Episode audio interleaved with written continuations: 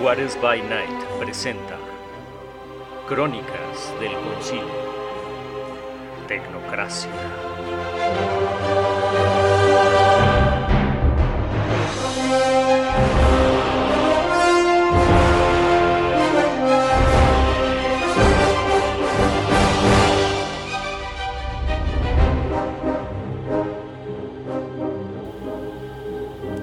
Una vieja camioneta de carga viaja a gran velocidad por una carretera solitaria de Nuevo México.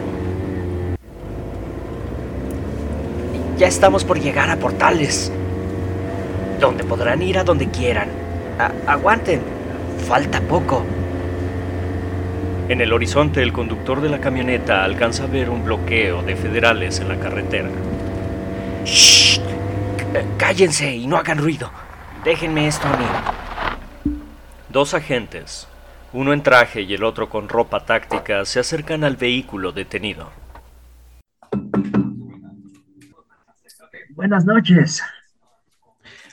Oh, buenas noches, eh, Guardia Forestal. Eh, estamos haciendo un reconocimiento porque parece que hubo un ataque de animales aquí atrás y estamos asegurando, limpiando, hay, hay problemas en la vía, entonces tuvimos que cerrar. Si quiere, puede tomar el desvío, eh, puede seguir todo derecho, va hacia Nuevo México, perdón. Sí, sí, vamos a atravesar aquí eh, portales. De momento está cerrada la carretera, no sabemos cuánto vamos a tardar en hacer como la, eh, en hacer la limpieza y además van a venir los peritos todavía, entonces puede tomar el desvío hacia acá para continuar y sin ningún problema. Si quiere le aviso a mis compañeros que están por allá para que pueda pasar. Buenas noches, caballero. ¿Cómo se encuentra usted el día de hoy? Eh, muy bien, muy bien. Eh, me decían que estaba cerrado el, el camino, entonces eh, Sí, creo que una disculpa. Eh, ¿tiene prisa? Eh, Ah, eh, pues sí, digo, llevo un poco de, de- de fruta y usted sabe, se, se echa a perder, entonces la claro, claro. No, no quisiéramos molestarlo mucho. Eh, disculpe, disculpe, no, no quisiéramos molestarlo, pero pues usted sabe, ¿le molestaría una revisión de rutina? Oh, No, re- no revisión sabía de- que la guardia, la guardia forestal hacía eh, revisiones de fruta. solamente las hacemos si hay algún tipo de reporte policial y no tenemos ningún reporte policial. Em, no, amigo, pero pues tú sabes, no quisiéramos entretener más a... Eh, disculpe, ¿podría decirme su nombre?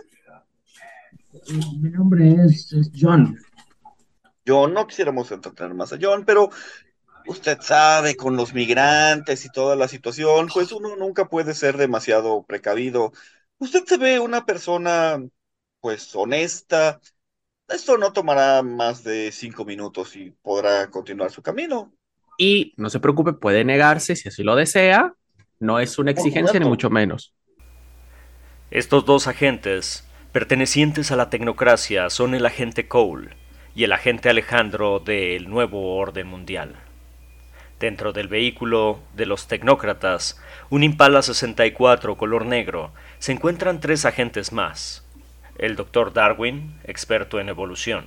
Digo, oigan, eh, nos gustaría revisar el entorno para ver si no hay ninguna presencia hostil. Si alguien nos quiere acompañar. El diestro piloto y explorador perteneciente a los ingenieros del vacío, Dux. Estoy perdiendo tan terriblemente tiempo. Pero me la está pasando bomba porque me puse mi chamarra de piloto de nuevo. Que no tiene absolutamente nada que ver con estos. Una maravilla. Ah, sí, nos vamos a mover. Bueno, voy con ustedes. y la elegante y siempre a la moda asociada del sindicato, Rapelier, la cual decide quedarse por el momento a observar desde el vehículo a sus compañeros agentes. Eh, pues preferiría que, que, que si no es necesario, no, no se hiciera ningún tipo de, de, revisión, Careo. claro. Señor, no trae personas de manera ilegal a este país, ¿verdad? Este, eh, mm, Ay. pues Ay, por Dios. eh, usted sabe, no, no. em, ¿cuál, cuál, cuál fue la pregunta? Eh, John, déjame serte honesto. Ah, Si tú confiesas en este momento cualquier actividad ilegal, nosotros podríamos ser bastante benevolentes. Si es, si son personas las que tú traes, simplemente revisaríamos, eh, actuaríamos acorde a la ley y quizás podríamos dejarte ir. Si tú no confiesas y encontramos algún tipo de actividad ilegal, desafortunadamente tendríamos que entregarte a ICE. Y a nosotros somos muy amables, pero estoy seguro que tú entenderás que ellos no te mostrarán la misma cortesía. Por fin, la agente Rappelier, desde la comodidad de su asiento y con mucha calma, activa el intercomunicador subdérmico que tienen los agentes para hablar entre ellos. Siempre podemos decir que encontramos el vehículo vacío y abandonado. Otra vez. Ante la intimidación e imponencia ejercida por los agentes, John, el conductor, baja del vehículo y abre la caja de la camioneta. En su interior se encuentra un grupo de inmigrantes latinos bastante sorprendidos. Inmediatamente el agente Cole realiza un procedimiento de escaneo con sus gafas. El sistema de reconocimiento facial arroja coincidencias con las bases de datos y padrones mundiales de todos los migrantes, excepto por un individuo alto sentado a la mitad de la caja. A ver, el señor del medio, por favor, ¿puede bajar? Coca, coca. Tenemos un, un usuario que no concuerda con ninguna base de datos. Procedan al procedimiento B3. Podría simplemente no estar regis- registrado porque vive a la mitad del cerro. El hombre en un principio parece no entender, a pesar de que el agente Alejandro le habla en español. Pero ante las señales de los otros migrantes, el hombre se levanta y baja de la camioneta, quedando frente a los dos agentes. Buenas tardes, caballero. ¿Podría saber su nombre? Si puede bajar, por favor. En muy buena calidad su fruta, ¿cierto, compañero? Aquí no encontramos nada. Excelente calidad. Perfecto. Tenga buen viaje. Oiga, no se lo lleve, no se, no se lo lleve. Bueno, no sean malas personas, al menos denles agua. Seguramente están muriéndose de sed. Eh, muchas gracias. Rápidamente el conductor cierra la caja. Sube a la camioneta. Arranca dando rápidamente vuelta en U y alejándose por donde vino, dejando al hombre alto y los agentes en medio de la carretera. Eh, ¿hay alguien que pueda seguir el vehículo? Perdón, ¿para qué necesitamos seguir un vehículo? Tiene sospecha de que alguno de ellos no es eh, humano o terrestre. Mi consejo era solo por si las dudas, pero posiblemente lo que sea que estemos buscando ha de estar en la periferia. La sospecha es nuestro trabajo. Pero No. si lo vieran en este lugar, difícilmente estaría entre esa gente que acaba de llegar. El protocolo, in- el protocolo indica que a menos que no, que sea una, una, que a menos que haya un requerimiento de, de búsqueda y posición, no podemos hacer dicho, no podemos utilizar nuestros dispositivos ni hacer ese tipo de cosas. Necesitarías levantar un requerimiento a base. Exacto, lo que el vulcano dijo. O sea, que pidan permiso, pues. ¿Qué van a hacer? Está dentro de mis intervenciones como eh, el único ingeniero aquí. Eh, ¿me permites un momento tus sensores? El agente Cole se acerca al explorador Dux y le entrega las gafas. Con habilidad, Dux accesa a los servidores de los ingenieros del vacío y descarga las bases de datos pertinentes para realizar un escaneo. Entidad biológica extraterrestre no identificada. Eh, tenemos una incursión. Esta historia continuará.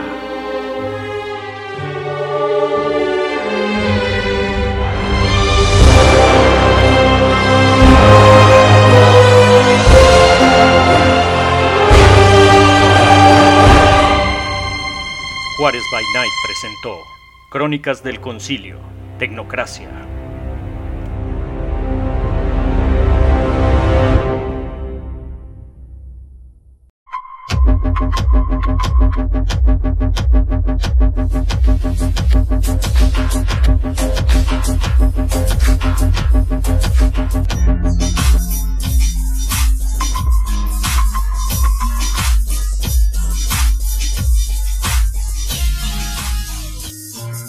Cuatro no podemos. Bienvenidos a una sesión más del concilio aquí en Juárez Banet, donde siempre es de noche.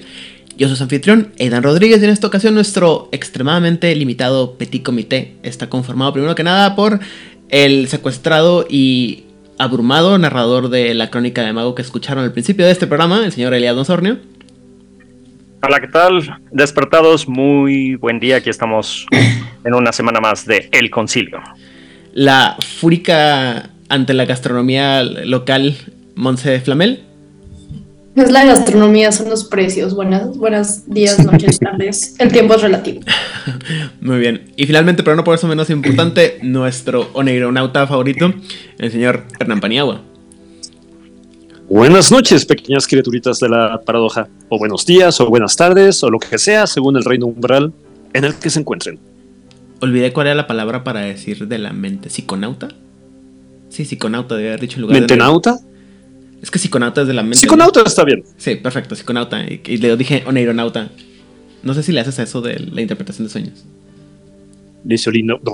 Eh, onironautas son los que viajan a través de sueños lúcidos y hacen unos viajes ortototes Es horrible. en los reinos del sueño. Es horrible. No lo hagan. No lo recomiendo. Terminas. Yo, yo me levanto cansado, güey, de mis sueños. O sea, yo siento que me, me- Yo ya descubrí que puedo leer y platicar con gente en mis sueños, güey. Identificar personas en los sueños. Identificar la razón por la que tengo X cantidad de sueños. Y termino molido, güey. Molido. Same. No lo, reco- no lo recomiendo para nada. Same. La primera vez que me pasó fue así como de wow. O sea, literal, yo sé que es una exageración, pero yo literal escribí una novela en base a un sueño que tuve, güey. Así. Pero dicen que normalmente no es posible leer, ¿no? En, en los sueños. Se supone que no te puedes ver ni las manos ni, so- ni leer. Yo, yo, por ejemplo, sí he podido verme las manos al checar mi celular dentro de un sueño. Ah, la verga, no puedo checar mi celular en un sueño. Pues. Lo que suele suceder es que recuerdas que estás leyendo y el recuerdo se confunde con la experiencia presente. De manera que neta, en el sueño puedes hacer lo que tú quieras porque son mosaicos de lo que se está construyendo en tiempo real y lo que estás recordando de tu acervo, de lo que tu sueño necesita ayudarte a digerir, asimilar o reinterpretar. Yo soy de la, yo soy de la idea de que la, los sueños eh, tienen Sueños una causa en, en tu. Es una forma de escalar su cerebro. Entonces, todo lo que sueñas tiene relación con lo que está pasando en tu cabeza, lo tengas consciente o no. Entonces, eh, la interpretación de los sueños para mí requiere mucho de saber qué es lo que está pasando con tu, en tu cabeza, ¿no? Pero hay veces en las que sí me pasan cosas como esto en lo que, eh, como comentaba, y eso es una cosa, un superpoder que descubrí hace poco, la capacidad de leer es una cosa muy nueva para mí, pero sí sé que es algo que mucha gente dice que no se puede hacer. Y, o sea, recuerdo haber leído textos, no me acuerdo qué decían los textos, ¿no? Pero bueno, eso es otra cosa. Antes de comenzar el, el tema del día de hoy y todas las cosas tétricas que nos rodean, este, tengo que hacer una, una corrección porque el día de hoy fui atacado este, salvajemente por uno de los colaboradores de, de este programa, el señor Gelial, este, donde en algún momento aparentemente hice el comentario de que él se creía que el Necronomicon que venden en Sammons es, es de mera neta, cosa que no es cierto. Eh, en realidad lo que quise decir es que eh, a todos nos pasa en algún momento de la vida cuando estamos eh, metiéndonos en temas eh, esotéricos, que te pones, agarras un, encuentras un, libro, ¿no? Y a veces, eh, o un texto o una idea, y, te clavas tanto con esa idea que a veces es difícil pensar que la idea puede ser diferente o, puede ser no real, o puede ser simplemente una idea que no es verídica, sobre todo en temas esotéricos donde la, las falsedades son así como que al por mayor, ¿no? Entonces, en algún momento, dije- aparentemente en el episodio de la Horda Dracul, de El Requiem, dije que este amigo eh, estaba muy, este, se, lo había creído completo. Cuando lo que quise decir es que llegó un momento en que él tenía una fascinación por el libro y era como su foco en cuanto se refiere a temas esotéricos. ¿Ok? Perdón. ya cumplí. Muy bien. eh, antes de empezar, y luego también las noticias de la semana. eh, rápidamente, a todos aquellos que pidieron su libro de eh, Edad Victoriana Mago, ya está. Mago de Edad Victoriana, perdón. Ya están llegando los libros. El mío está por ahí en una caja que no he abierto. Y que espero pronto hacer un en vivo con ustedes para que puedan ver el libro. Um, el libro de Laura Traditions o el saber de las, tradiciones dicen que ya están trabajando en lo que es el arte y el- y acomodar bien el libro y todo. Pero que no esperemos nada hasta agosto. O sea, sé que aguántense un buen rato sentados. Noticia de la semana es que, eh, como ya hemos platicado, ya empezaron las. eh, ¿Cómo se dice? Previews en español. Um, ¿Los, los previos? ¿Los avances? Los avances. Gracias. Previos avances este, de Hombre Lobo, la, el Apocalipsis quinta edición. Y ah, están haciendo una cosa en la que tú puedes tuitear, eh, votar, en, ya sea en la página de Facebook o en Twitter.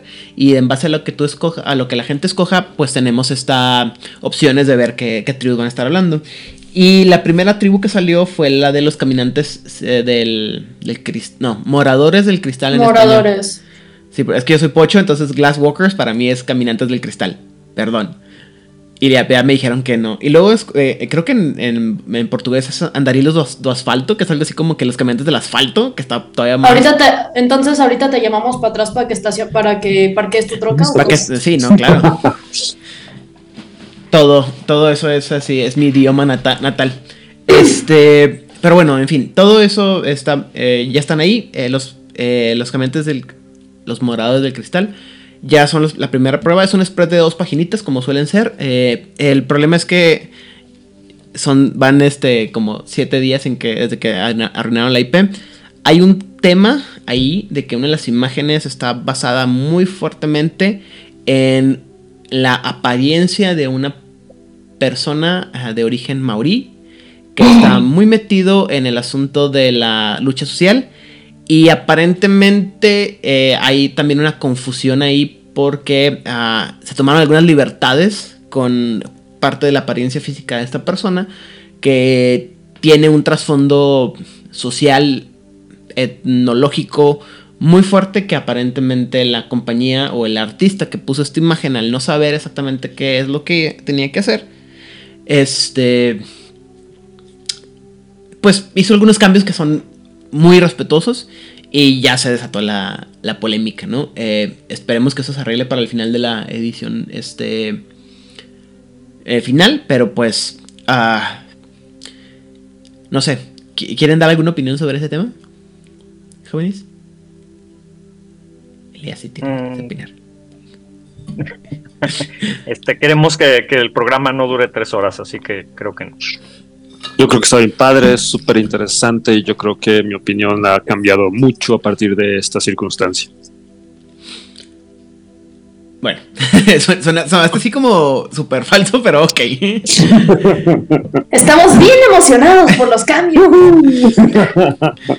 Tal cual. Monse, ¿cuánto tiempo duró Pepe así rabiando en el teléfono por esto? Pues la última vez que hablé con él fue hace como cuatro horas y seguía rabiando y de eso ya fue, y, yo llevo aquí más de una semana, güey, o sea, Eh, es que, eh, bueno, eh, ahorita rápidamente, antes, eh, tras bambalinas hablábamos sobre el hecho de que es, son, están, estamos, yo lo que veo, a tono muy personal, es que están tratando de tocar cosas muy sensibles y el cuidado que tienen es mm, muy poco. Y el problema es que también ya como que eh, fuera de broma, creo que mucha gente está esperando que la rieguen en algo para lanzarse la yugular. Y eso les va a causar muchos problemas porque necesitan tener un conocimiento muy amplio y una visión muy muy amplia de lo que están haciendo para no regarla, para no pisarle a nadie los talones. Y a tono muy personal, creo que en la época actual eso es una cosa muy difícil. Yo insisto en que es un tema de RP y que en este mundo globalizado donde tus contenidos llegan a cada rinconcito del planeta, La gente pues pobre vas no a tener broncas. La gente pobre no tiene lugar. Sí, hay lugar para gente pobre, para gente rica, para y cada vez hay más lugar para gente pobre. Es una broma Pero- en caso de que no lo entiendan, ¿eh? Es una canción de, de Panteón Rococó, que no me vayan a comer. Estoy jugando. O qué tipo de persona abajo de los 30 años tal vez no entienda la No, referencia. no, la carencia es súper conocida, güey. Mira, te- yo te puedo decir que acabo de ir a un bar el fin de semana pasado, güey, y en cuanto se puso la carencia, toda la gente me estaban bailando sin importar. Todos los chavos. Ajá. Toda la chaviza estaba bailando cabronamente, entonces seguramente sí la conocí. Pero bueno, continúa, perdón, te interrumpí. Bueno, mi punto es que siempre va a haber alguien que se enoje y siempre será necesario alguien que sepa contener el problema y alguien que sepa de relaciones públicas no solamente evitará que eh, la bronca se escale, sino que incluso pues, hemos visto en Twitter, por ejemplo, un montón de situaciones donde empresas toman el conflicto y lo mueven a su favor, generando mucho más cercanía con la población, con su población, con su target. Entonces, ojalá estos dueños de la IP se apliquen y sepan manejarlo. A ver, yo, yo siento que generar polémica no es necesariamente malo. Eh, si, si la manejas de manera correcta puede ser una gran fuente de publicidad porque, digo, a la gente le encanta estar rabiando de cosas que, que, pues, en general en Internet, de eso se mantiene Twitter. O bueno, se mantenía hasta que Elon Musk lo, lo arruinó por su entonces, eh, sí, pero este, pero sí, o sea, genuinamente siento que quizás sí debieron haber tenido un poco más de cuidado. Eh, no sé, un, un editor quizá meterse un poquito más a la cultura antes de, abrir la boca para, para no cagarla. Pero digo, al final no puedes mantener contento a todo el mundo. O sea, siempre va a haber alguien que se va a enojar y siempre va a haber alguien que va a reclamar, aunque esté perfectamente bien hecho, porque apropiación cultural o la, o la políticamente correcta de tu preferencia. Entonces, digo, siento que desde el punto de agarrar a alguien como esta persona a la que agarraron para la imagen, fue, fue una movida muy arriesgada, pero pues a ver qué tal la salvan. Ah, No creo que les vaya a funcionar muy bien, Cotton. Mm. ¿También? ¿No? Ah, soy un anciano, güey, nadie entiende mis referencias.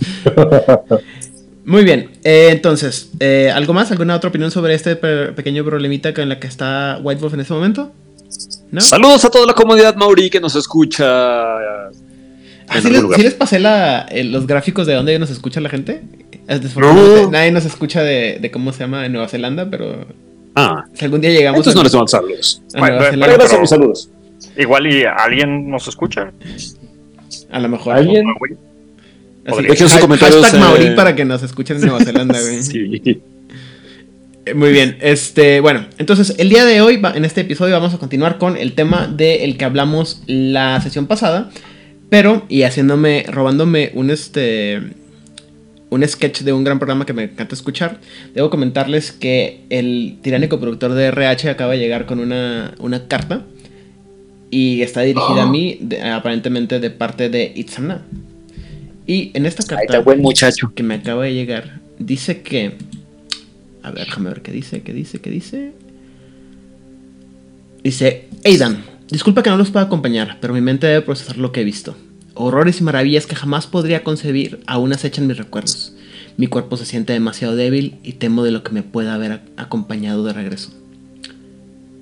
Y hay una extensiva carta que vamos a estar revelando conforme lleguemos a esa parte del contenido adecuado para seguir hablando del tema que empezamos la semana pasada, es decir, el tema de la umbra.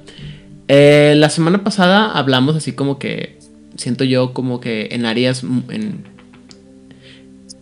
ah, en la paradoja que es la umbra, es decir, hablamos en general, pero en concreto, y la umbra es así como que las cortes del caos de los libros que son la, este, las crónicas de Amber de Roger Zelazny, en el que realmente nunca tienes una idea fija de lo que está pasando, ¿no? Tienes cosas que van, que vienen, que están funcionando al mismo tiempo, pero que no. Y la Umbra, a mi parecer, como es una. Como es un reflejo, como ya dijimos, es un reflejo espiritual de muchas cosas y como está interpretada a través de muchos juegos de manera diferente, pues se presta, se presta a interpretaciones variadas que se, ¿cómo se llama? Am, que se sobreponen unas con otras, se contradicen unas contra otras y eso genera, este, como ah, eh, eh, opiniones encontradas y eso también hace que la forma en la que vemos la umbra está, es diferente, ¿no? Um, es- no, sé, no sé si han visto este, este meme en el que está un, un número en, la, en el piso y están dos monitos de, de, lado a lado. Y uno dice, es un 9 y otro dice, es un 6. Y algo así pasa con la umbra, ¿no? Eh, que el, dependiendo de dónde estás viendo y dependiendo de cómo hayas entrado a la umbra, te vas a meter con muchas cosas. Te vas a encontrar, perdón, con muchas cosas que se ven iguales, diferentes, pero que. que no queda igual, ¿no? Sobre todo cuando estás hablando de distancias y ubicaciones y demás. Este, creo que es com- combinado, ¿no? Entonces. ah, ya me fui pasivo yo, nomás yo me entendí, ¿verdad? Yo creo. Y, y todos mis, mis compañeros dicen. No, no, no. de hecho, a, a ese respecto estuve investigando, hice mi tarea y estuve investigando con respecto a lo de, del abismo y, y justo es una de esas cosas así que en algunos libros dicen que está debajo del el inframundo, en otros ah, dan a entender que, que- que el, el- el abismo y el olvido es lo mismo y eh, en otras partes dicen que el olvido ya existía cuando construyeron el abismo. Entonces es de esas cosas así como Sí. que no, no quedan es, completamente Claro.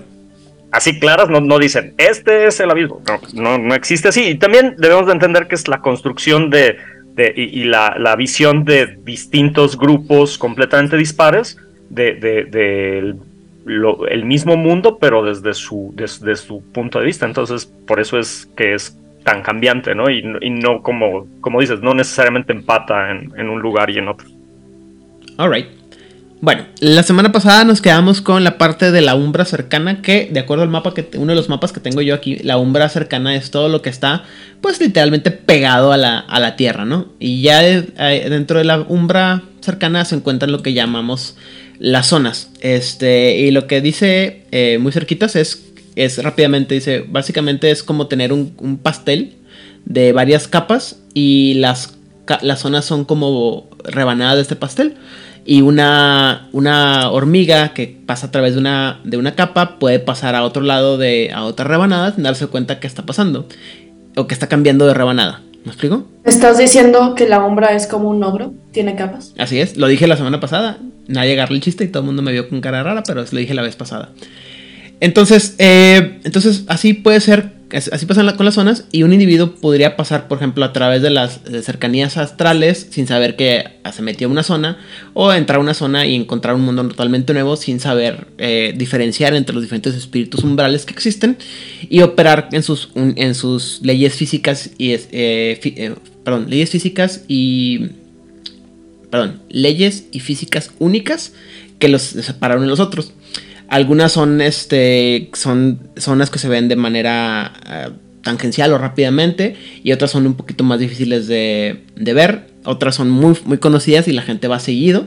Y algunas solamente podemos verlas, pero no entrar. Y otras parece que aparecen hacia la nada, o sea, aparecen de la nada como si- y se pueden ver. Esto es algo así como, también, ah, todos vimos Loki, la serie de Loki. Sí. Sí, sí, sí. Ya ves que de repente ¿La hay una canción de Britney Spears? ¿El video de Britney Spears? And they say she's so lucky. Ah, no, no, ahí sí perdí todo la- el ritmo, perdón. En fin, este. Hay, unas, hay escenas en las que puedes ver el multiverso, ¿no? Y hay, y hay, eh, hay partes de la, de las, de la, escen- del- de la historia en la que Loki y. ah, olvidé ah, ¿cómo, cómo se llama Loki mujer. Este, van a diferentes líneas temporales y otras nomás las pueden ver y nunca saben qué pasa, ¿no? Y hay líneas, y como siempre dicen en los cómics, en los multiversos, ¿no? Líneas enteras de tiempo aparecen y desaparecen en lo que tú te das cuenta y nunca vamos a ver. Sylvie. ¿Mande? Silvi. Sylvie, gracias. Este, y, y luego te crean unas y te las borran y algunas veces nomás te las platican y luego DC decide pasar de, de 1000 a 52 y luego se borra una otra vez y otra vez son 52 y luego está la, la borrería y demás y bueno, en fin, no platiquemos de eso, pero platiquemos de las zonas conocidas y las que la gente quiere hablar, empezando por la favorita de chicos y grandes, el, el ensueño. Ah. Muy bien, pues hablemos acerca de el ensueño, el dreaming, que los magos lo conocen como Maya. Eh, es el lugar de los sueños, de los que empezamos a hablar un poco al principio de este programa, y al que pueden acceder mm, también los, digo, todos pueden acceder, los simples mortales podemos llegar a acceder a ese, a ese lugar eh, de una manera muy sencilla, que es a través de dormir. Sin embargo, hay otras maneras de llegar a, a este, a este, esta zona de, del Umbra, que como ya dijo Aidan, las zonas son realidades independientes, existen por sí mismas dentro de- del, del Umbra y tienen sus propias, sus propias leyes.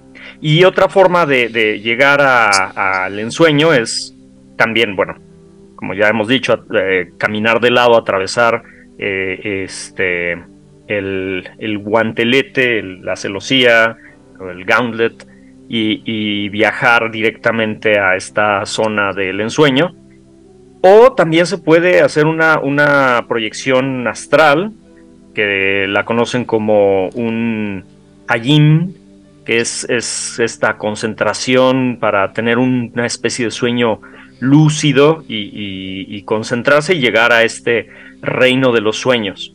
Eh, eh, la, eh, se supone que cuando, cuando viajamos, ya sea astralmente, viajamos hacia, hacia el reino del sueño, el reino del sueño se encuentra en lo que, en lo que se conoce como el, el, el- la umbra alta, que ya decíamos, ¿no? Explicamos la, semana, la semana pasada, ¿no? De esta horizontalidad y la verticalidad y bueno, y, abajo, ¿no? El- el inframundo, bueno, el Dreaming se encontraría en la parte de arriba, si queremos eh, imaginarlo de alguna manera, y al ascender hacia el Dreaming veríamos la luna, y después de la luna llegamos a este, a este reino, al reino de los ensueños, y eh, son el reino de- del- Dreaming, son como unas burbujas que, que- atraviesan eh, eh, eh, la, la realidad y a veces explotan y muchos, muchos de estos eh, lugares son muy efímeros, como los sueños de, una persona, de un individuo que puede estar soñando y de repente deja de soñar y desaparecen. Y hay algunos que son un poquito más constan- constantes. Este, eh, este, estos, estos lugares están conectados a través de unos, unos caminos que los, los changelings, las hadas, les llaman, eh, eh, no sé, en, en español, eh, en inglés es the trots, o que es como la pisada, las pisadas. Los caminos o los, Los- los senderos. Los senderos. Ajá, exactamente. Y este. Y, y estos senderos conectan las distintas partes de el reino de- del, del ensueño.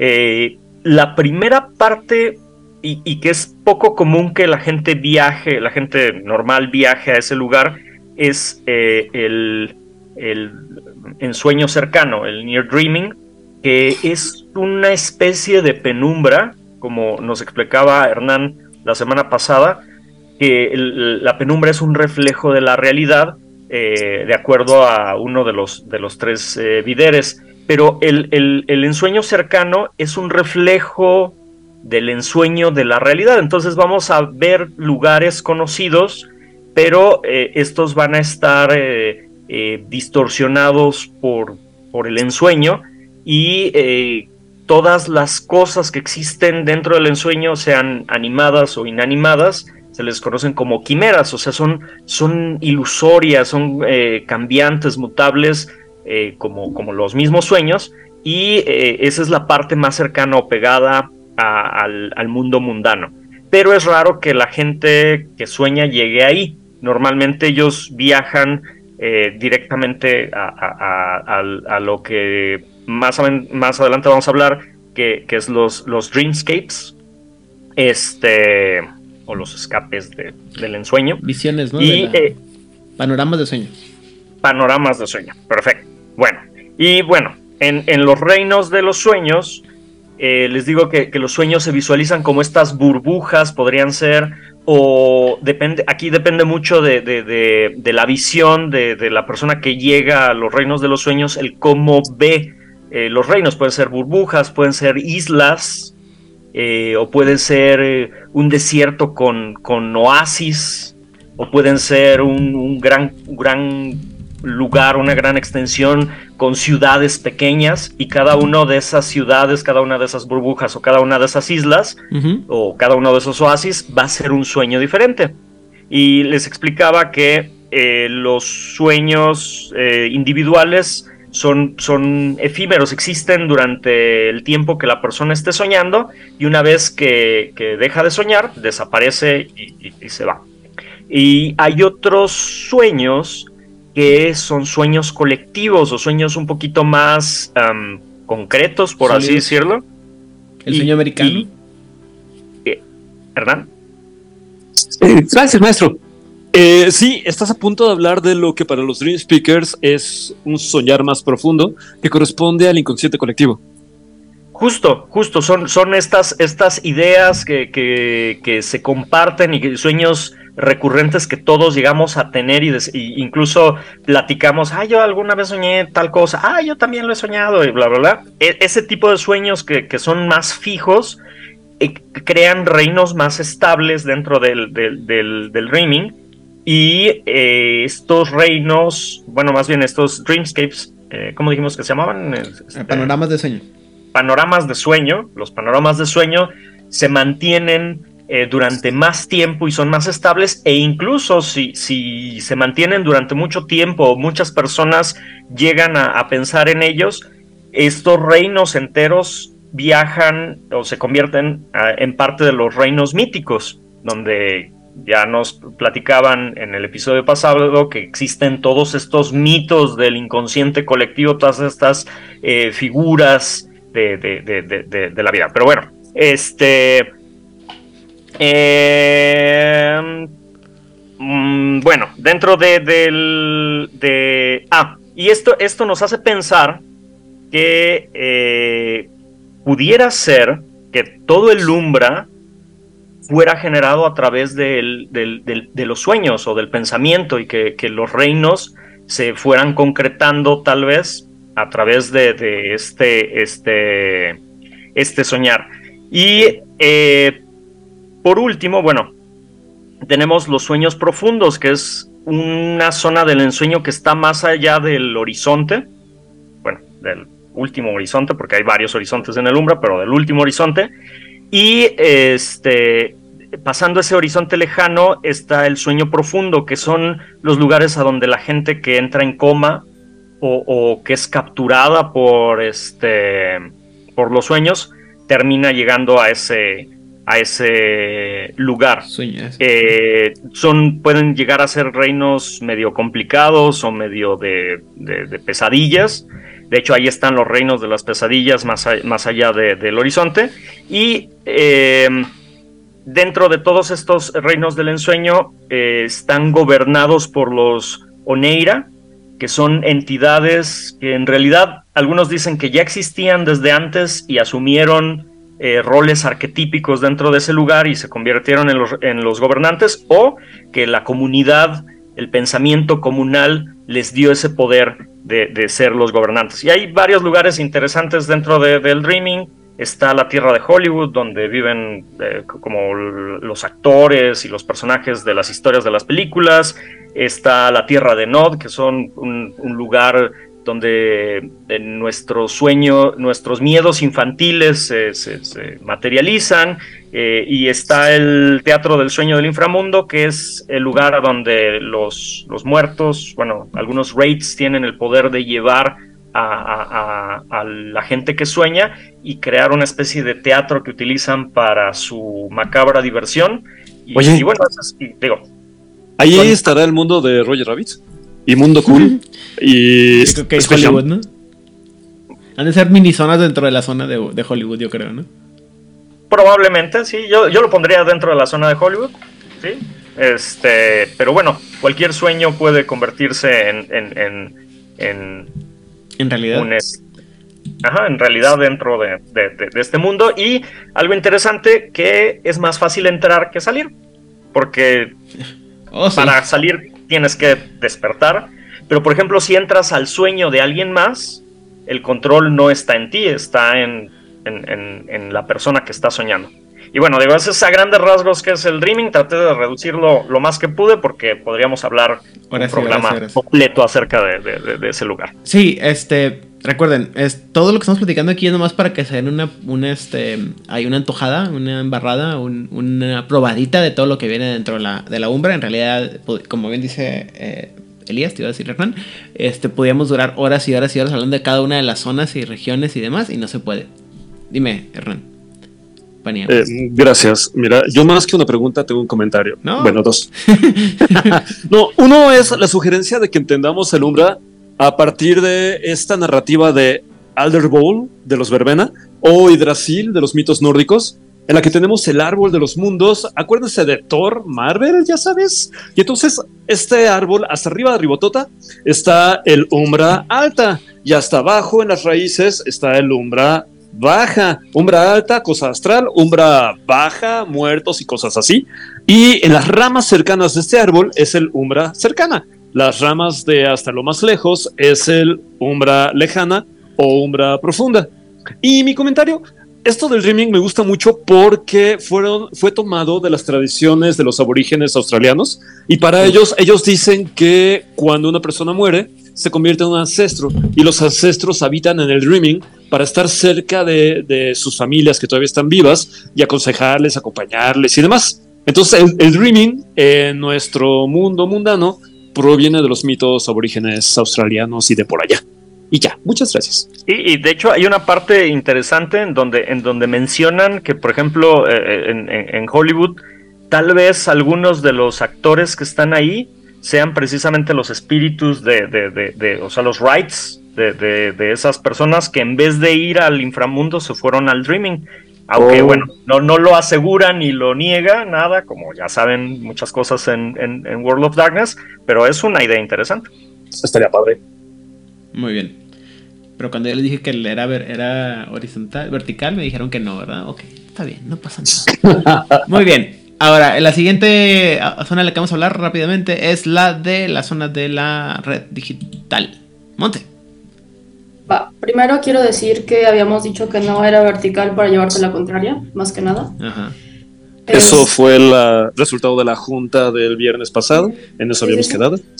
Sí, justamente, pero bueno. Las juntas que hacen sin mí para ponerse de acuerdo en contra mía. Muy bien. Claro. Obvio. Ok, bueno.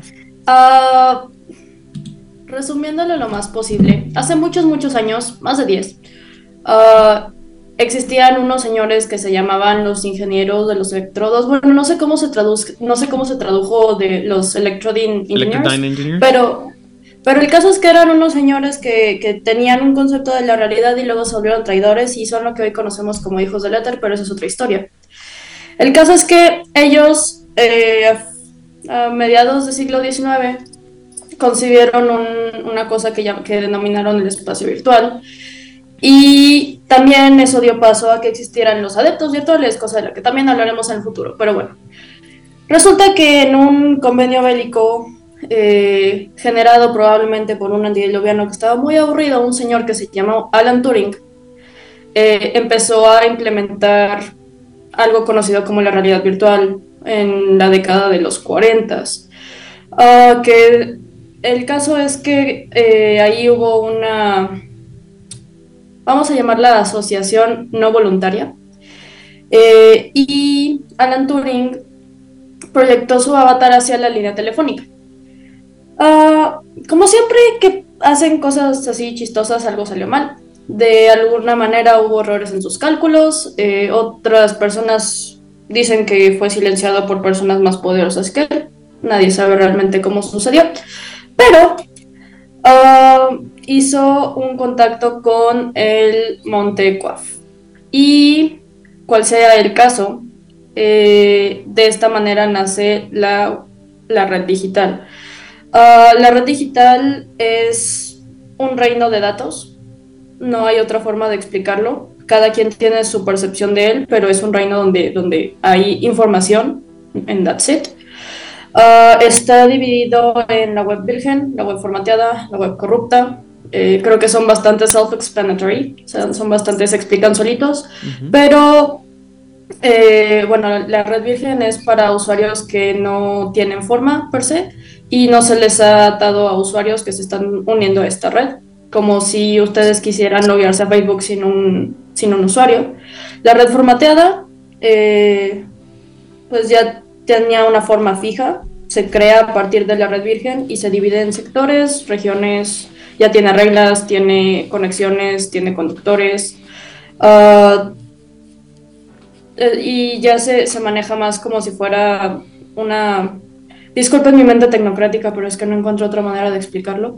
Este, pero se maneja como si fueran aplicaciones por permisos. Hay, sectores abiertos a todo el público, hay sectores que solo están restringidos a los administradores, hay sectores que son barreras como firewalls y como protocolos de protección y la red corrupta, que son partes de la red que se vio dañada, se vio rota y eh, pues se ve como una amenaza.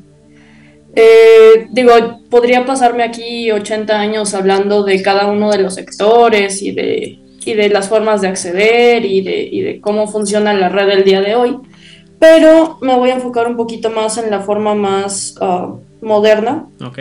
Ah, supongo que algunos habrán escuchado hablar de que ya se está hablando de que estamos entrando a una web 3.0 en el que se habla un poco más de criptomonedas, computación cuántica este, y cosas que mucha gente cree que sabe, pero realmente no tiene idea de lo que está hablando.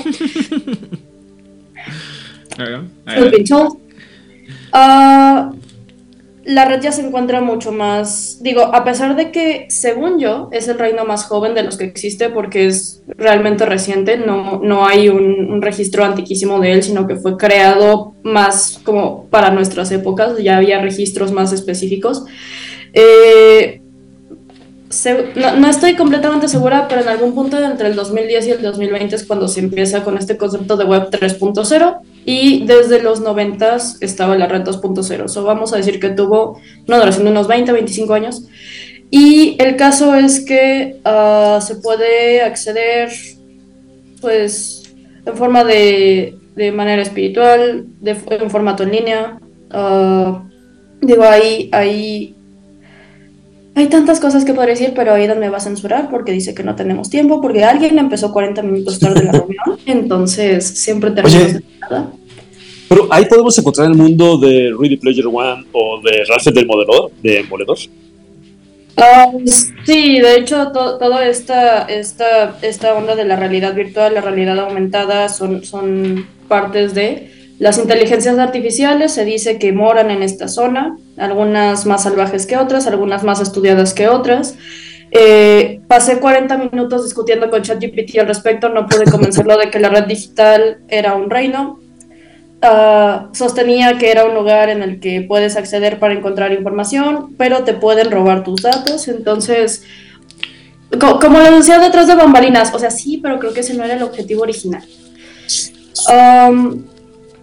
Y bueno, eventualmente más adelante dentro de este mismo capítulo estaremos hablando de el Monte Cuaf, que es una parte muy importante de esto, pero eh, digo, eso es más adelante, pero está muy conectado. Y se supone que la red digital no tiene una locación específica, es un espacio virtual como el Internet, tal cual.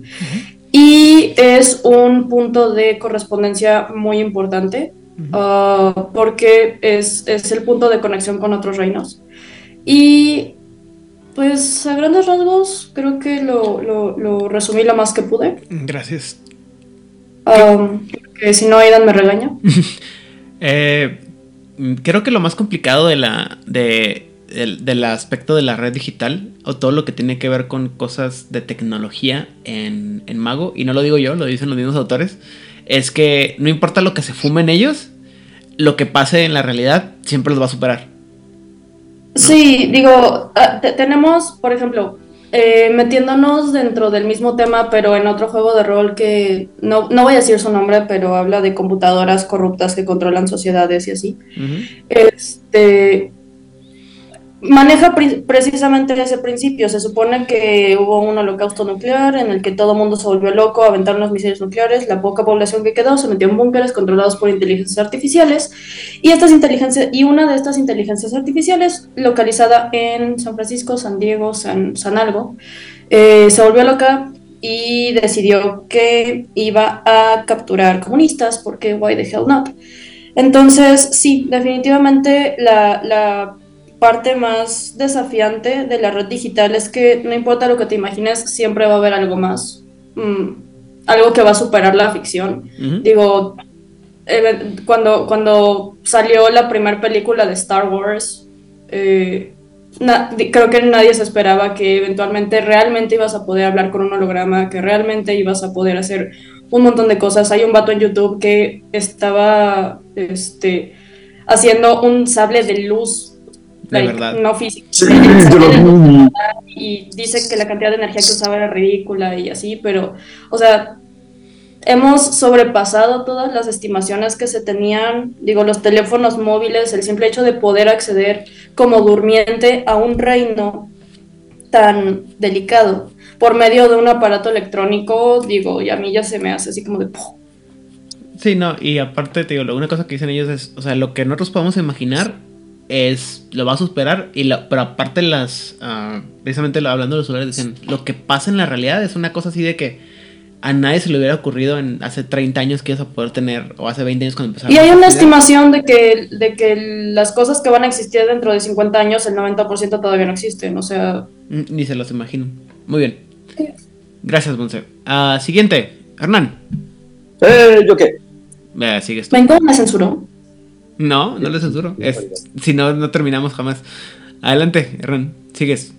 Mundos. Mira, yo te Vas- eh, un pedacito de la carta de Isabna. Ajá. Aparentemente, donde habla de las zonas espejo y. ¿Para qué echarle coco si lo puedo leer? Ahí les va. Agárrense. Dice que para él todo comenzó hace una semana, dice. Me encontraba leyendo para el capítulo de hoy, de esta noche, cuando de repente sonó su teléfono. Él pudo reconocer el número, el número de un viejo amigo, ignoró la llamada. Si es importante, pensó, él volverá a marcar.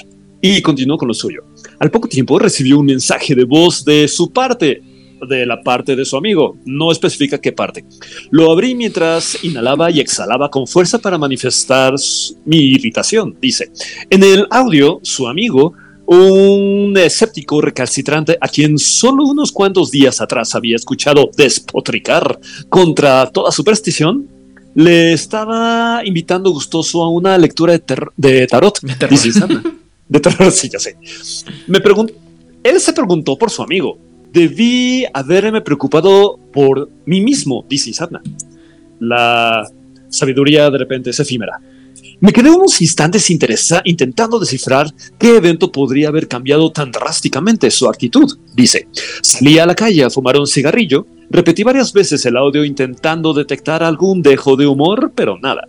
Su voz sonaba tan segura como la de los días anteriores. Inhaló profundamente, dice, dejando que el sabor a tabaco llenara su paladar y expulsó el humo lentamente. Le respondió, diciéndole con un que con gusto le acompañaría y que incluso se animaría a que le hicieran alguna lectura. Al poco tiempo recibió su respuesta. Chon. Resumiré lo que fue un intercambio molesto de mensajes, dice. Resultaba que él no, me, no le había mandado ningún mensaje, o al menos eso es lo que afirmaba. Sin embargo, yo lo había escuchado bastante claro, afirma Isadna. Cuando busqué los audios anteriores, estos ya no existían. Chon, chon. Había atravesado la zona de espejo, dice, o más bien esta zona le había atravesado a él. Una zona, la zona de espejo, en donde todo parece ser idéntico, pero nuestra inconsciencia crea cambios mínimos, pero significativos en la realidad. Bueno, esta traumática carta que nos recuerda un poquito a la dimensión desconocida, justamente es esto, la zona de espejo. Una zona que, como todo en el Umbra, no está fija, sino que está como fluctuando, escurriéndose entre mundos y atraviesa la zona en la que estás, o como dice Samna, te atraviesa y te hace experimentar alucinaciones o fragmentos de realidad ficticia que de repente puede ser bastante personal, puede hacerte alucinar con que tienes experiencias con un amigo cercano, con un familiar o con algún trauma o cosilla que traigas en mente, y esto es como un pasón gratuito que no sabes de dónde vino ni en qué momento va a terminar. Es sencillo que la zona de espejo te agarre desprevenido desde la penumbra hasta el ensueño o donde quiera que te encuentres si te descuidas o no sabes identificar las fluctuaciones de la sombra. ¿Qué huele? Ok. Y, y y muchas veces son contrarias, ¿no? O sea, es, es como lo contrario a lo que tú harías o lo que tú experimentarías o lo que tú harías en, en realidad, ¿no? En efecto, de hecho es tan aleatoria que sí, suele ser puedes distinguirlo por lo que estás diciendo, Elías, porque son demasiado contrarios a tu cotidianidad, pero a veces empiezan siendo demasiado familiares, de manera que no te das cuenta que esto ya se torció hasta que ya te desapegaste de tu realidad brutalmente. Y por eso, jóvenes, no pongan nunca dos espejos unos a los otros, porque nunca saben nada a terminar. A ver, Justo. pero es que de hecho de eso tenemos evidencia en muchos lados. O sea, por ejemplo, Cuevana, uno de los sitios más importantes del Internet y más conocidos por todos, está, está hecho por medio de sitios espejo para que no puedan encontrar el origen real. Sí, no, pero ah, bueno, a mí me a mí me han enseñado en mi casa que nunca puedes poner dos espejos viéndose uno a los otros. Que porque ahí es cuando se meten los espíritus malvados y malignos. Pero a mí me Vamos a da intentar hacer una caja con espejos viendo hacia adentro mala idea, pero bueno. Eh, para ya, ver qué- cómo se veía ahí. Dime, Elías. Siempre puedes contratar a, a- a un, a un espíritu para que proteja ahí esa entrada y ya, ya no pasa nada. Pones tus dos espejos. Sí, bueno, de Claro. Feng Shui y Uno demás. ¿no? tapasueños. Pero es complicado, ¿no? Y a veces, una vez me acuerdo que me, me inventé una historia en la que literal, o sea, había un mundo que estaba compuesto solamente por los espejos que puedes ver, ¿no? Y lo que puedes ver a través de los espejos, que no siempre es un mundo completo, ¿no?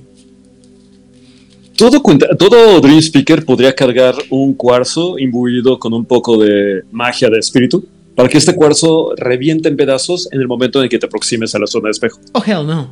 Este, bueno, y de los mundos vacíos que me cuentas, o los mundos huecos, eh, señor. ¿Yo? Sí. ¿Acaso seré yo, señor? Sí, tú. Pues mira, si le hacemos caso a las conjeturas y a las anotaciones que han estado haciendo los hijos de Dexter, Ajá. digo, esta bonita tradición ta- que tan sabiamente decidió distanciarse de la tecnocracia, los hijos del éter, ellos afirman que en varios mundos hay un espacio hueco, pero no, no es que físicamente lo sea, sino a nivel espiritual, hay una umbra interna y, por ejemplo, la Tierra. En la Tierra eh, puedes cruzar a este mundo interior, que es un espacio umbral, eh, para el que curiosamente el gauntlet es bastante, bastante sólido. ¿Cómo lo llamamos al gauntlet la otra vez? Eh, guantelete o celosía. Ok, celosía está padre también. Bueno, pues nada, al, al mundo interior de, de nuestro planeta, de nuestro mundo, eh, puede llegarse a través de, de grietas en la tierra, de agujeros, de cavernas, de unas escaleras que están en un alto edificio en Nueva York, ya sabes, este, sitios hay en todos lados. Y seas un despertado o alguien que, un durmiente o un eh, sonámbulo, puedes cruzarlos sin darte cuenta. Entonces, son interesantes porque... ¿Por qué son interesantes? Eh, no lo sé, pero dentro de nuestro mundo, nuestro espacio interior puedes encontrar como regiones. Las que identifico entre las anotaciones que han hecho los hijos del éter está Biotopía, que es este mundo retratado por eh, Julio Verne en el viaje al centro de la Tierra. Un mundo donde hay animales que ya se extinguieron, plantas que ya se extinguieron, como una especie de mundo del recuerdo, donde incluso puedes encontrar sociedades o culturas que ya se extinguieron. Puedes comunicarte con ellas, intercambiar este, conocimientos y bla. Por supuesto que pues, es un poco difícil que te acepten siendo tú del exterior de estos mundos interiores, pero si te las ingenias, puedes entrar ahí y emerger con conocimientos interesantes, objetos antiguos y demás.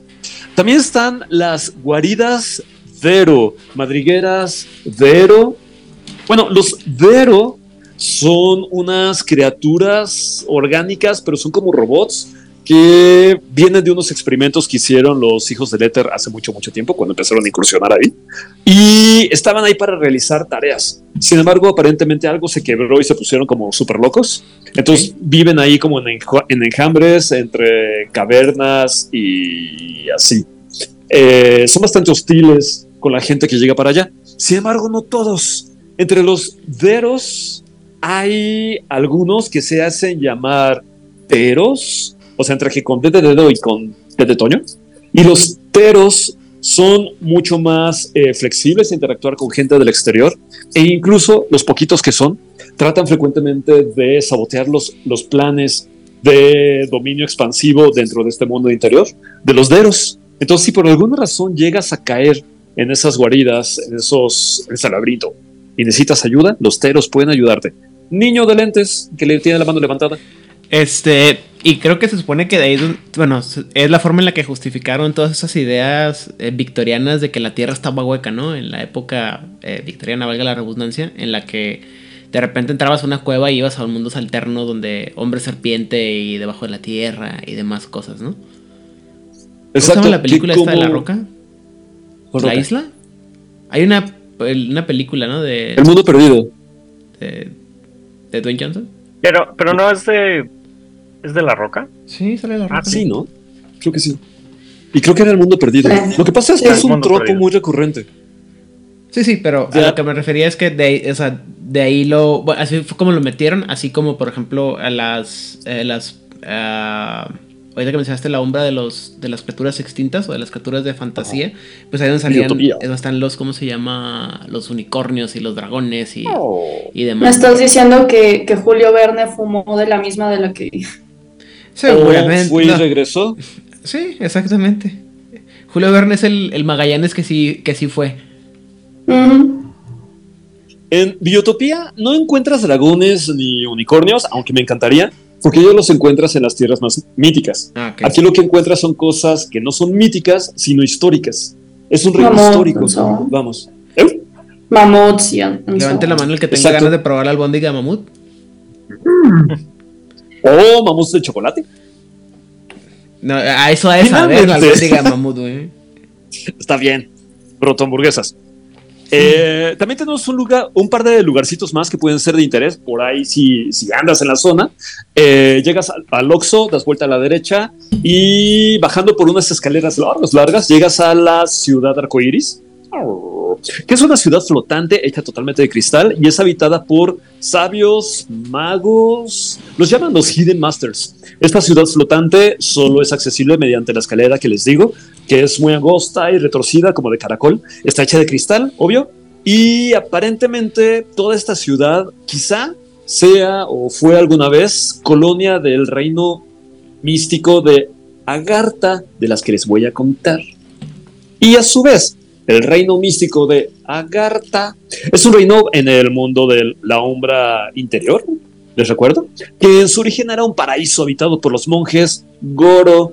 Sin embargo, después de la Segunda Guerra Mundial, los nazis invadieron Agartha y desde entonces la región ha estado plagada de conflictos y guerras. Agartha era un lugar muy pacífico y hermoso antes de que la invasión nazi llegara y pues, los metiera en problemas, porque desde entonces eh, se ha visto sumida en el mayor caos y la violencia y aparentemente ha terminado siendo desconectada de los sabios magos que se encuentran en la ciudad arcoíris. Y así, vale la pena mencionar, ya que hablamos, estamos hablando tanto y no hemos terminado de los FAE, que ustedes sabrían- sabrán que entre los cambiantes están los knockers. Estos cuatitos que normalmente no los ves, pero sí escuchas como cuando están golpeando cosas en tu casa, ya sabes. Y la gente, sobre todo de Inglaterra o en Escocia, dice, ah, son los knockers. Bueno, los knockers son capaces de, de construir naves a través de las cuales viajan hacia la tierra hueca para hacer sus cosas. Tienen grandes naves quiméricas donde, desde donde pueden hacer sus experimentos, hacer sus constructos. Son bastante tecnológicos, si le puedes llamar. ¿Cómo? Que probablemente algo les vaya a salir mal. Normalmente algo les sale mal porque su tecnología es como anacrónica, anacrotec. Pero pues no pasa nada si les salen malas cosas estando allá adentro. Y tratan de que esto, con perdón y a ver si no se me lanzan, que esto se mantenga como un secreto. Un parque de diversiones muy privado. Alright. Muchas gracias, señor Paniagua. Um, Es un gusto, señor. creo que todo lo que tiene que ver con el mundo de los, de los mundos huecos habla de, la, de estas ideas, insisto, eh, victorianas de que el mundo es mucho más grande de lo que, nos lo, lo que sabemos y esta idea de que si te metes en el lugar equivocado o correcto encuentras biomas este, totalmente diferentes al de, nos- al, al de nosotros y te encuentras la tierra que el tiempo olvidó y, y demás así, ¿no? O sea... Lo Ese cual- está padre, me gusta. Ajá, lo cual está, está muy chido porque también te da la oportunidad, como por ejemplo, como cuentas ahorita con Agartha, ¿no? Que está esta idea que estoy seguro que se, que se lo robaron los de Duke Nukem para la pelea con los nazis en la luna y demás. Pero, o sea, esas ideas de que hay an- a- este, tiempos fuera de tiempo sincronizados con el nuestro y que te encuentras cosas más complicadas, ¿no? Que creo que era lo que hacían los... Ah, ¿cómo se llamaban los güeyes estos que eran los maestros del cielo? No sé qué, los que andaban investigando en la época victoriana. Que eran los... ah, los que andaban en los, en los este, barcos con flotantes. No sé cómo se llaman, pero... Cuando hablemos de mago edad me- media, hablamos de él. Eh, alguien me va... No, no, es que había eh, de los, de los que son de la orden de la razón, hay unos que andaban, eran que son los, los precursores a los Void Engineers. Los anteriores, exacto. Que nada más que no me acuerdo cuál es el nombre correcto, que andaban en sus barcos inflables y demás, en todo el pedo. Pero bueno. Pon una chincheta ahí. Eh, eh, ah, por cierto, ya tenemos este. Ya tenemos una gran cantidad de voluntarios para el, el puesto de administrador de chinchetas. chinchetas. Muy bien, este, siguiente zona. El señor Elías 12 Horneo. Bueno, pues la siguiente es la zona nula, o zona de nulidad, o la null zone. Esta zona existe en conexión a, a todo el, el- a todo el Umbra y a distintas este, partes de, de- de la realidad también. Qué padre, hay que ir. pues sí está padre porque te puedes te puedes conectar, pues es una manera muy muy fácil de viajar rápidamente de un lugar a otro porque eh, el tiempo no existe en este lugar. De hecho, la magia tampoco funciona. No, no. Los, los dones de, de los Garús tampoco surten efecto, las disciplinas, el, el- el glamour, to- nada, ningún, ningún efecto mágico. De hecho, la tecnología también falla en este lugar. No se puede encender fuego. O sea, eh, es, es un lugar em, eh, Nulo. nulo. Eh, tiene, tiende a tener cierta estructura. O sea, puede que haya puertas a veces. eh, pero, pero en general probablemente son representaciones de, de- lo que nosotros entendemos como un portal. En realidad probablemente no sea una puerta como tal, pero, pero porque es una zona de nulidad. O sea, no existen eh, eh, las cosas mecánicas, o bueno, no funcionan más bien las cosas ni mecánicas ni mágicas en este lugar. Los Garús son los únicos, se- bueno, se pueden transformar, sí se pueden transformar, pero fuera de eso no hay otra, no hay otra cosa. Y este es una versión como más moderna de los caminos de los Wick, que hablaremos un poquito más adelante de ellos. Pero básicamente es, es- es una serie de túneles, de pasillos, eh, eh, de habitaciones, o sea, de- dependiendo de cómo, cómo lo perciba el mago, ya hemos hablado de que el paradigma dicta mucho el cómo observas las cosas dentro del umbra y eh, conecta todo el umbra. Entonces es como, como un pasadizo secreto que, que va conectando este, distintas locaciones de un lugar a otro. O como una zona de castigo pensando en la zona fantasma de Superman. Podría ser, podría ser. No mencionan, eh, no mencionan que haya como un lugar del que no puedas escapar. Eh, pero podría ser, digo, eh, el problema aquí es que ¿cómo harías que funcionara una cerradura si no funcionan? Le pones un glifo que impida cruzar Pero no, funcionan Pero la magia no funciona tampoco. Diablos. Yo me estoy imaginando como esta parte de la, este, de, la, de las películas de Matrix en las que tienes estos pasillos que están andando ahí. Es, es en la segunda y en la tercera, ¿no? En la que el, este Seraphim los, los lleva a Neo y a todos los demás por estos como puertas cerradas que están, que son caminos a- a- así alternos. Y con la puerta correcta, la llave correcta, llegas a diferentes mundos, ¿no? Que es cuando conoce al, al arquitecto, si mal no me equivoco.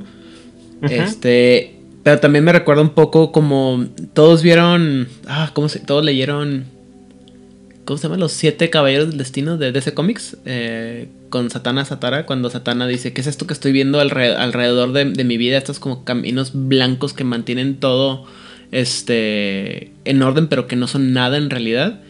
Y luego tiene la mejor escena del cómic de todos los, de todos los tiempos, en la que Satana pide ayuda a la persona que la está leyendo y te saca un pedote. Porque aparte la, la pinche imagen está bien chingona, donde como en la perspectiva y todo, que siento que te está agarrando y luego no eres para ti, ¿no? Pero esa, esa idea de este como mundo que está ah, atrás y que no. Hay un juego también de eso, ¿no? De un juego de, de terror, de video, ahorita. De este como... Ah, ah, es cierto, sí. La, las- Stan- las- la parábola de Stanley es algo parecido. Y luego hay otro juego de, de, de terror en lo que está. Simplemente son pasillos y pasillos y.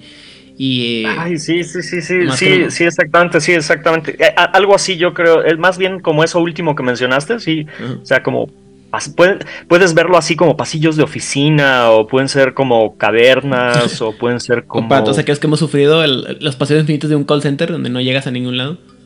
Ajá, sí, sí, podría, podría ser. Digo, nuevamente, depende mucho del paradigma del, del, del mago que entra ahí, pero básicamente es eso, ¿no? Sí, sí, creo que lo mencionaste muy bien, estas puertas de, de- de Matrix de, que utilizaba el Serafín para llevarlos de un lugar a otro, solo que dentro no hay manera de utilizar tus habilidades, poderes ni tecnología. Pero entonces Y eso sí, también tiene que haber una forma, tendría que haber una forma en la que entrarse a un error y salir sea imposible por lo mismo, ¿no? Porque si no tienes la forma de, de, imagi- de imaginar. Bueno, bueno, la mecáni- mecánicamente la manera de entrar es, es cruzar de lado, o sea, atravesar la celosía, mientras se piensa en este lugar. eh, la dificultad es de 10 para No me- ingresar No mames. a este, a este lugar y el fallar puede desintegrarte. ¡Wow! Eh, y, y para salir es igual de difícil. Entonces, si, es, si, encuentras, si encuentras una puerta, porque como les dije, no hay tecnología como tal, entonces no debiera de haber puertas, pero sí las hay, pero son difíciles de encontrar, entonces navegar dentro de, de- de- de la zona nula es difícil y salir de ella también es igual de difícil que entrar. Entonces, sí. Gracias. Les ha de ir muy mal con los turistas, ¿eh? Muy bien. La siguiente parte, o la última parte de la que vamos a hablar en la umbra cercana, es lo que se llaman las vistas o las visiones, que básicamente son pequeños escenarios o pequeños panoramas de cosas que pudieran suceder o aparecer, pero que apare más que nada, pues le llamamos visiones, porque son puntos o elementos del- de eventos que pudieran haber ocurrido. Y y yo lo imagino como así como una película o una, una proyección en la que de repente la ves y aparece y así como que te saca de onda y.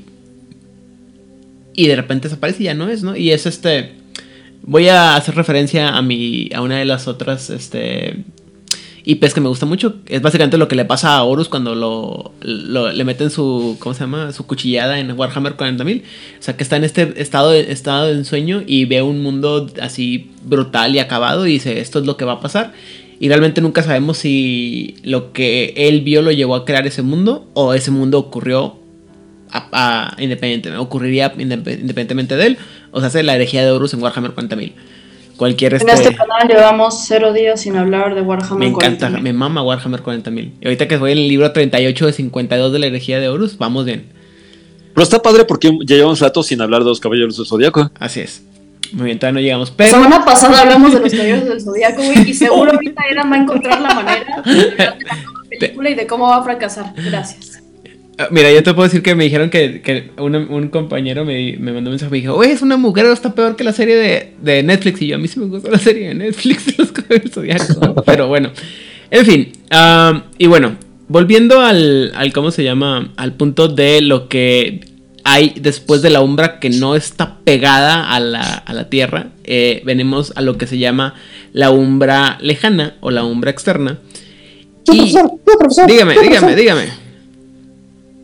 La umbra eh, lejana o la umbra profunda es la que está más profundo yendo por las raíces del árbol de los muertos. Mm, No es cierto por las ramas. de- Sí, las pero ramas no, lejanas. porque también volvemos a esta parte en la que dependiendo de- del paradigma que tengas, a mí, me, a mí en lo particular me gusta más la parte en la que la explican como una proyección de la posición del sistema solar, de, la Tierra en el sistema solar. Entonces, eh, Para eso hay que preguntar dónde están los asteroides. Ahorita Entonces decimos, entre Marte y Júpiter están. Ajá. Pero bueno, ahorita llegamos a esa parte. Entonces, ah, dentro de esta parte de lo que es la parte externa de, el, de la umbra, o la parte lejana de la umbra, tenemos tres cosas importantes que son las tres, este, los tres horizontes. Y también otra vez, hay un problema aquí porque cada grupo va a tener un diferente, un diferente percepción de lo que es el primer horizonte. Entonces, por ejemplo, se supone que el primer horizonte sería el, lo que está después de la celosía, que divide la, la, la umbra de la umbra cercana. Al alcance de mi mano. Ajá. Y que es eh, dejar este, o sea, al alejarte poquito de esta umbra, que hay, eh, usando la analogía de, de Hernán, te vas por las ramas que están un poquito más lejos, es cuando puedes llegar a ver los reinos de- del horizonte, entre los que se encuentran, por ejemplo, el Colegio Occidental de Mercurio, Autoctonia, del que hablaremos un poquito más adelantito, rápidamente, el lugar más feliz del mundo, se hace el placer de, el domo del placer de Nuestra Señora y Salvadora Mariana de Balador, eh, Concordia, la, la- base lunar de, la, base lunar del lado oscuro de la luna, perdón, eh, eh, el continuum de Gershmak, eh, Meca, Midron, Moravia, los reinos de temporada, la estación Victoria y ah, Tlaxcala. Tlaxcala y Genosia, también conocida como Null B. Y bueno, esta, este primer horizonte se llama así porque es como que el horizonte cercano, lo que es como decir lo, lo que está más allá del primer montecito que puedes ver en tu visión normal. ¿Sí? Y luego, este está lo que se llama el verdadero horizonte, también conocido como el espacio del éter, donde se supone que son. Fíjate lo que. Fíjate la definición que manejan esto. ¿eh? El, el espacio umbral entre el, el filo o la frontera de la atmósfera terrestre y el cinturón de asteroides. O sea, hace un montón de espacio. ¿No? Porque pues no está tan. O sea, no es un espacio negligible, es un espacio bastante grande. Y eso sería, se conocería, se conocería como el verdadero horizonte, porque es más allá del espacio que te puedes imaginar y es literalmente, pues, lo que quedaría afuera del, del mundo visible, ¿no? Se supone que aquí está el, eh, todo lo que son los, los reinos este, fragmentarios de las esferas de la magia y también está todo lo que son los, este, pues, bueno, algunos planetas, ¿no? Esto se complica porque en, nombre, en nombre lobo del apocalipsis, los reinos umbrales de los de lo cómo se llama de lo que son los planetas, todos se, con- se consideran como dentro del espacio umbral terrestre. Pero no. Entonces, eh, y finalmente, eh, otra vez depende de lo que de lo que pensar. Y finalmente está el lo que se llama el el horizonte profundo, que en este... Ah, no, perdón, perdón, perdón. Este, sí, ya dije. Eh, se supone que dentro de los... Del, del horizonte verdadero están los reinos fragmentarios del Sol, eh, que es un, un reflejo espiritual del, de Helios, Mercurio, la Luna, Venus y Marte y demás cosas parecidas, ¿no? Marte.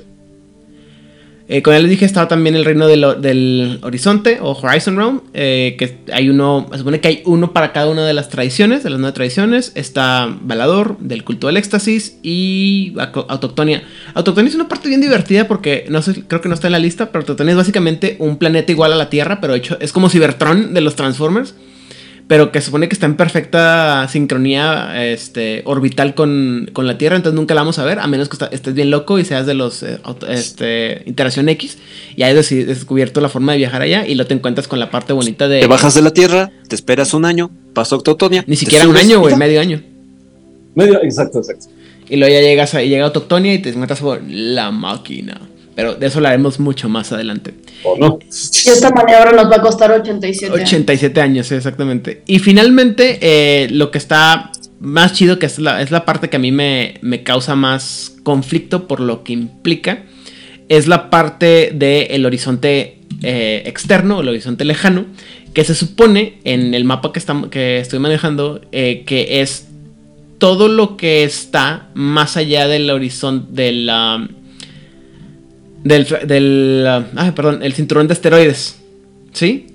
Que se supone que ahí es donde ¿Y llegas. dónde están los asteroides? Y se supone que ahí llegas al, a todo lo que está más allá, a lo que es ya la, la umbra profunda. El asunto con esto, güey, es que, insisto, dependiendo de, de la, del paradigma que tengas, es muy horizontal, literal, o muy vertical. ¿sí? El punto es que está, es allá tan tan lejos que ya no, eh, se supone que la explicación que yo leí alguna vez es que como el raciocinio humano ya no llega tan allá y como no estamos tan conocedores de lo que estamos ahí, de lo que está allá, más allá del cinturón de asteroides sabemos que están los planetas y todo el brote, pero como eh, eh, en términos este, mundanos, no está ni mapeado o formateado, como diríamos en, en computación. El punto es que lo que está allá es caos puro y lo, que nos, lo que alcanzamos a ver son como los reflejos de las, o sea, los traslapes de las sombras de otras criaturas que pueden estar más allá de, de nuestra realidad.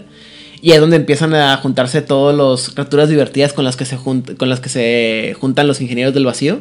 sobre todo la, el, ¿cómo se llama? El, el ejército de defensa terrestre, una cosa así. El Earth uh, Defense Corps, una cosa así. Pero, insisto, dentro del mundo de del hombre lobo y otros algunos otros este, juegos, sí puedes literalmente ir hasta Urano y todavía se considera que es parte del reino umbral porque Urano es parte de nuestro... No, Plutón, perdón. eh, Plutón es el último planeta. Era el último planeta, ¿no? Entonces, dependiendo de cómo estés manejando, puede ser que estés dentro de, eso, de esto, de estos eh, reinos umbrales o de estos reflejos espirituales y se considera que están dentro del reino del, del ¿cómo se llama? De la umbra profunda o no. Y también que, los efectos que puede tener. Dime, Elías Losorrio. De hecho, de hecho está muy interesante porque justo el éter mencionaste dentro de- de- del, del- de- del horizonte, eh, que está repleto de éter, el éter es respirable o no. Dependiendo de tu paradigma, puedes respirar éter y si no crees que lo puedes respirar, entonces Pues no te respiras. asfixias y te ahogas. Y de hecho hay unas reglas bien raras para determinar en cuánto tiempo te ahogas en el éter. ¿Y tu paradigma te mata? Sí. Ajá, sí, exactamente. El creer que no puedes respirar el éter hace que te mueras. No me acuerdo que, en qué película pasa eso que lo, a una de, los- de las criaturas lo llevan a un lugar así diferente y luego le dice, "Espérate, espérate, relájate, respira, ahí está. Nada más que eh, es como un líquido. Y luego ya cuando, o sea, cuando está en el shock de que no puede respirar y, le- y que le, lo calman a que entiende que el líquido es respirable, se ve el líquido y luego ya después ya no se ve porque el- aunque el líquido está ahí y como el- el- la persona está ya sabe que es, ya no lo eh, ¿cómo se dice? Ya no lo piensa tanto, pues ya no se ve líquido, ¿no? Entonces cambia el esto. En el, en el... Ah, pues en, en, Evangelio así es, ¿no? El, eh, se supone que la cápsula esta que meten en los Evas están llenas de un líquido que cuando, cuando entran sí les como que los ahoga, pero ya cuando están dentro ya ni se ve el líquido. A lo mejor es Evangelion. No sé, se me olvida. Pero bueno. Y ya de ahí dentro de lo que es el, el ¿cómo se llama? El, la sombra profunda o el, el horizonte final, el horizonte verdadero, tenemos varios reinos de los cuales vamos a hablar. Empezando por lo que viene siendo en sí mismo la umbra profunda. Señor Hernán Peniagua. Ay, ¿qué tal? Muchas gracias, señor Aidan Rodríguez. Pues verá. Este. La umbra profunda empieza a partir de, físicamente, como tú decías, en la narrativa de eh, astronómica, ya, que se lo decía mal, qué oso. Empieza a partir de donde está el cinturón de asteroides, que entre Marte y Júpiter están. Marte es todavía parte de la umbra medial, Y Júpiter ya es parte de la umbra profunda a partir de pues, las notas, otra vez, de los hijos de Dexter. Eh, mientras que Marte está asociado con la esfera de Forces, es decir, que si tú eres Tauro, tu esfera es Forces. Y es que cada uno de, estos, de los planetas de nuestro sistema solar, o al menos casi todos, tienen una reflexión umbral, tienen su propia eh, penumbra y su umbra, que se le llaman reinos fragmentados, que son la manifestación pura de alguna de las esferas, desde Venus hasta entre Marte y Júpiter. Ajá. Júpiter y Plutón son Urano, ambas. Neptuno, Plutón. Gracias. Este Júpiter y Plutón. No. ¿Cuál? Urano y Júpiter son o asociaciones de la mente o de espíritu. La verdad es que no está claro porque como forman parte, están tan distantes, es complicado identificar si son espíritu o son mente, pero son alguna de ellas y ahí lo intercambian y pues para, para organizarse. Eh, básicamente, la umbra profunda es un vasto reino que se encuentra más allá de este espacio umbral de la Tierra que tú estabas diciendo y se caracteriza por ser en gran parte un vacío inmenso, muy extenso, poblado por criaturas alienígenas y planetas bastante extraños que orbitan en torno a estrellas lejanas. Y es por este contacto que tú decías con otros inconscientes colectivos, con otras culturas, con otras, eh, con otros consensos que lo que se pueda ver por allá es demasiado alienígena y muy distinto a lo que acostumbramos los seres conscientes que habitamos eh, este mundo y sus alrededores. Eh, um, cada uno de los planetas exteriores, gigantescos, y, y Plutón también, tienen sus propios reinos fragmentarios y vale la pena explorar estas proyecciones, estas sombras de los planetas porque puede dar bastante claridad respecto a las esferas con las que están asociados. Los ingenieros del vacío de la tecnocracia suelen ser los que más eh, exploran la umbra profunda y tienen varias bases, como el Centro de Investigación Copernicus, donde hacen sus cositas, este, y así. Realmente un lugar bastante interesante. Además existen entidades guardianas como Cerberus. Evidentemente, Cerberus, por supuesto, una manifestación del mito del cancerbero que cuida el inframundo. Y recordemos que Plutón es la representación simbólica de ese inframundo. Entonces, mientras más te acercas a Plutón, más fácil es que te encuentres con Cerberus, que en general tiene, es como buena ondita. Si dialogas con él y demás, puede darte algunos hints, algunos tips para navegar por allá y demás, si le sabes llegar y si no lo pones este, de malas, o si lo encuentras discutiendo con sus otras dos cabezas. También están los reinos de la paradoja, que son reinos privados que se crean a partir de la paradoja acumulada de algún mago y sus efectos vulgares. Suele, suelen reflejar eh, la falta que el mago o la maga, la persona despertada, haya cometido y normalmente pueden aparecer y desaparecer según la necesidad del mago que quiere ser castigado. Espera, espera, ¿que eso no era un quiet? Par- los reinos de la paradoja existen. El quiet es un estado mental espiritual que aleja a la persona despertada de su propia conciencia y funcionamiento y bla. Es una especie de locura. Ajá. Pero muchas personas podrán reportar que como un efecto de la paradoja, de repente fueron eruptados y vomitados en un mundo extraño donde cosas pasaban. Hay veces en las que los reinos de la paradoja se parecen a los reinos fragmentarios de alguna de las esferas de materia, de... Y es por capricho de la, de la paradoja, porque estos mundos tienden a reflejar aquello que el mago suele hacer, que llama una y otra y otra vez a la paradoja. Entonces, estos mundos son espacios físicos muy hacia lo profundo de la umbra que vienen muy ad hoc, caprichosamente ad hoc de las características de la magia eh, vulgar de este, esta persona despertada. Una cosa es el quiet, que es como una locura, si me dejan ser burdo, y otra cosa son los reinos de la paradoja, que, que también puedes encontrar en ellos, los que son más estables, criaturas de la paradoja que también pueden brincar hacia nuestro mundo cuando el borlote que hagas con tu magia vulgar genera una incursión. O sea, se parecen mucho, pero no son. Se parecen mucho, pero no son. No, porque uno es mental y espiritual y otra es física y te muerde. Y aparte, pero aparte también es la cosa de que, por ejemplo, si tu mago ha visitado estos reinos, igual se los puede imaginar en su, cuando crea su Dramatic Persone en el, en el Quiet, ¿no? Y los invoca. Eh, no lo había pensado, pero sí es muy factible. Y que ya se, se vuelva cliente. Ajá, o sea, porque también, como dices tú, muchos de estos reinos están relacionados con ideas preconcebidas sobre los, las, los planetas. De hecho, en. Hombre Lobo, en, um, en Hombre Lobo, en el libro de Furia a través de los cielos, si no me, o en los cielos, si no me equivoco, te mencionan todos los, los, cómo son los mundos de la umbra para los hombres lobo de cada uno de los planetas y las personalidades y cómo son. Y algunos del lado del mago también sí los platican mucho como, pues, que esta idea puede ser la de el, una parecida al infierno o al, o al cielo o algo parecido, algo en medio, que no, que son diferentes a los reinos de las, ¿cómo se llaman? De las, ah, las costas lejanas de, de Wraith. O sea, insisto, esto es una, una eh, eh, ¿cómo se llama? Una traslapación y un encuentro de muchas cosas que parecen, pero que no son iguales. Entonces, Pero es que se basan en la idiosincrasia del mago.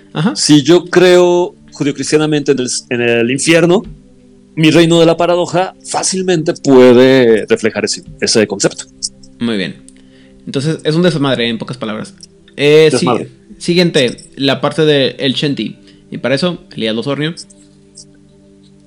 El Shanti. Bueno, pues resulta que un, un astrólogo hace mucho tiempo estuvo observando el Umbra y eh, se dio cuenta de que había unos cuerpos que, que estaban allá más allá del, del Umbra. De hecho, son como difíciles de, de- de- de localizar en el Umbra porque tienen también conexiones a, a- a- a todo el Umbra y, teóricamente no se puede llegar a ellos porque probablemente existen fuera de la, de la teluria. Este, o sea, fuera de, toda la realidad existente, ¿no? De todo lo que conocemos. Y estos, estos, estos cuerpos eh, tienen una afinidad con cada una de las, de las distintas eh, resonancias. Eh, eso hace que, mm, o sea, el dinamismo, la estasis y la entropía, ¿no? Y eh, muy probablemente, teóricamente, sean la- las casas donde habita la, la, triada. Eh, en, en- el Shanty dinámico habita el Wild. En el, en el Shanty de, de Stasis está el, el Weaver, Weaver. Weaver. Y en el de Entropía, el, el, el Wyrm. Y eh, aun- aunque estos, estos puntos tocan diversas partes de, de- del Umbra, hay ciertas zonas eh, cercanas al, Shenty, eh, o a, sí, a, las orillas, por así, por así decirlo, de- del Shenty, que sí se pueden ir. Y, este lugar es el flujo, el flux, este, que es un reino en constante creación, cambio, modificación, y de hecho es este, el, el- flux, eh, yo me la imagino más como una especie de marea que atraviesa todo el umbra y llega a ciertas zonas, lo modifica completamente y se va. Y entonces, bueno, obviamente es, es, es la, este, es esta energía del Wild. Y de hecho, me parece que Rigel ya había hablado de él en el episodio anterior. Otro de los lugares es el Malfeas, que también ya lo habíamos mencionado, que es este lugar eh, donde habita o, o se encuentra aprisionado el Wyrm. Eh, es, es también eh, la casa de seres como los Nefandi, en donde pues hacen estos pactos oscuros con estos em, eh, señores primigenios. eh, y también hay otras criaturas ahí bastante, bastante eh, feas. Está el laberinto, pero bueno, eso ya. Si, si, si no, no, no escucharon el episodio anterior, no sé qué están haciendo. Regresense al episodio anterior y escuchan a Rigel hablar del flujo y del el Malfeas. Ujú. Y por último, también este lugar que conecta. Eh, ah, bueno, y el Malfeas, obviamente, es el Wyrm y es la entropía, ¿no? Y luego, por último, tenemos a el, el, el patrón, eh, bueno, la esencia de, de Stasis, que es eh, el lugar de, de- de la red del patrón, que, que en el centro muy probablemente está el Weaver, y, eh, y bueno, se teje esta red infinita de, de, de- telaraña que va conformando todas las cosas, y el lugar más cercano es Autoctonia, en donde, en donde habita la, la gran máquina, que, bueno, ya eh, nos va a hablar este eh, Monse en, un momento más. Pero básicamente eh, el, el Shenty quiere decir bodies, o sea, cuerpos. Son unos cuerpos celestes que, existen y que, como les digo, muy probablemente son inaccesibles para, para, nosotros. Y eh, es el, digamos, el origen de estas tres entidades de, de la triada. Muy bien, gracias. Eh, recuerdo que alguna vez se lo platicamos que, o en alguna parte lo, lo- vi así platicado que dice, es que eh, tú puedes hablar de cosas como el Worm, el Weaver y el Wild, pero interactuar con ellos no puedes porque pues, son conceptos, ¿no? Y son inanielables, in- in- incognoscibles. Ves los efectos y ves lo que pueden hacer. E pero incluso en el mundo espiritual en el que estás hablando en términos de múltiples dimensiones, pues todavía se hacen todavía más difíciles de interactuar con ellos porque es es una fuerza que no tiene no tiene dimensiones, ¿no? O sea, ahí sí que es como tratar de delimitar a Dios y pues no, simplemente es imposible, no, no importa qué tan, qué tan acá seas, ¿no?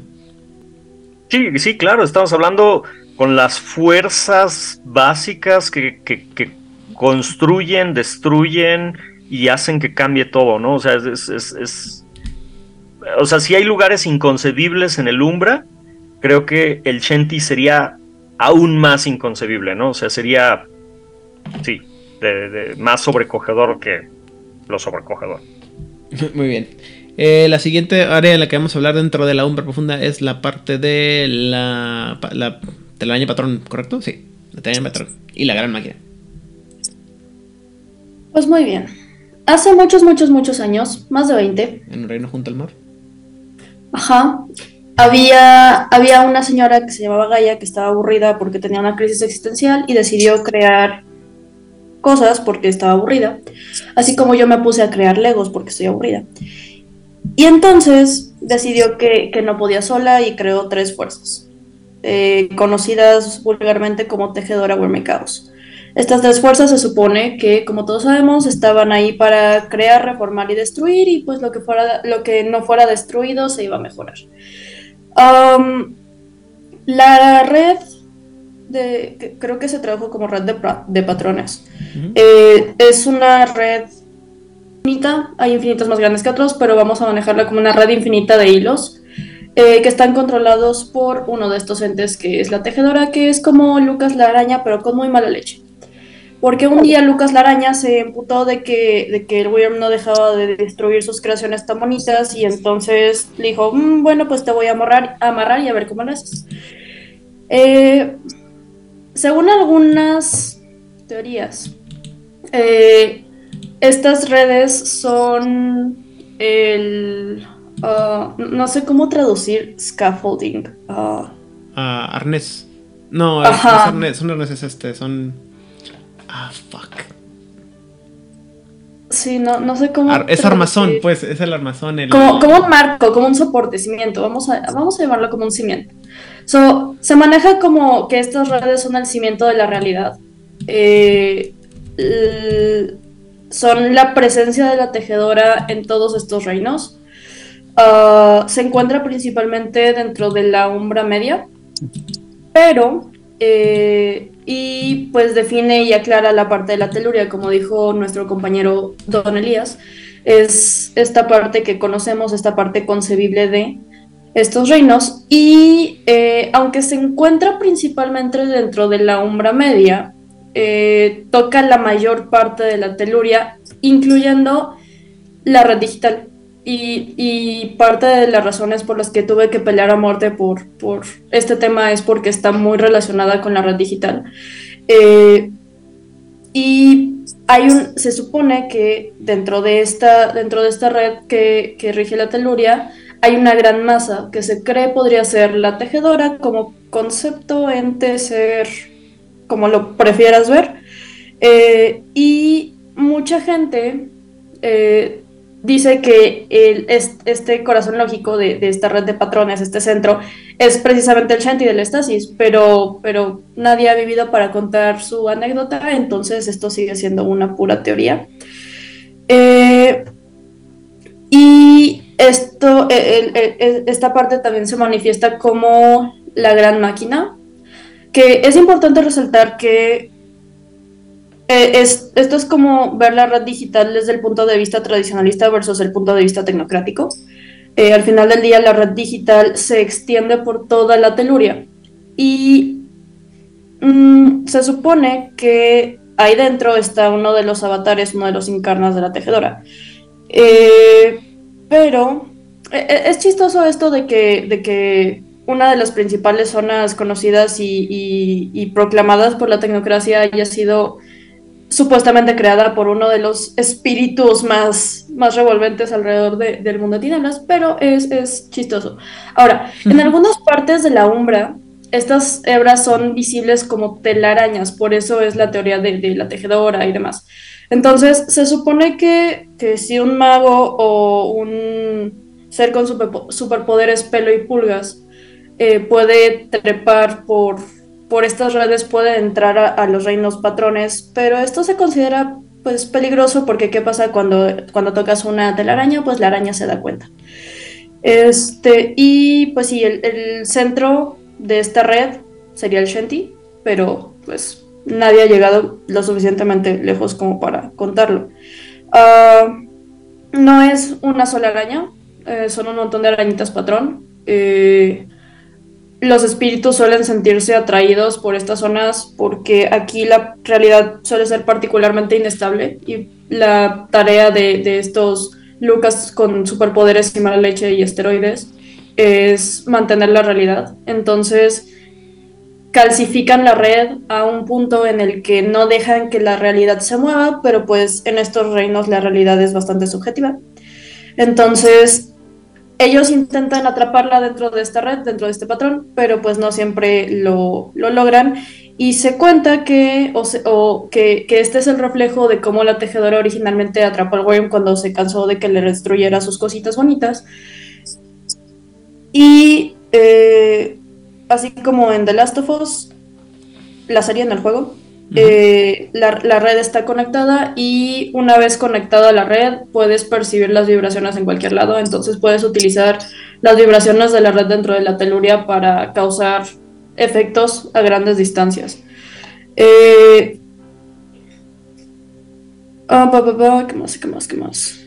Ah, se supone que en los reinos umbrales no hay una manifestación visible de la red, como prueba de que no se necesita para mantener a los reinos juntos, pero hay un montón de zonas infestadas por arañitas de la tejedora, eh, reflejos de la penumbra dentro de las ciudades, que están como atiborrados en telaraña de, o patrones y, y es muy difícil estar dentro de esta zona sin quedar atrapado dentro de esta telaraña, porque pues la tejedora tiene muy mala leche. Es esta idea también de que hay cosas en las que. uy, eh, ideas de las que no te das cuenta que eres partícipe hasta que alguien te la señala y luego ya la puedes ver, ¿no? A mí siempre se me ha figurado de que la. Digo, la tejedora, dado que tiene que dar forma y que vamos a ver. y- o sea, y que interpretas los reinos a través de formas.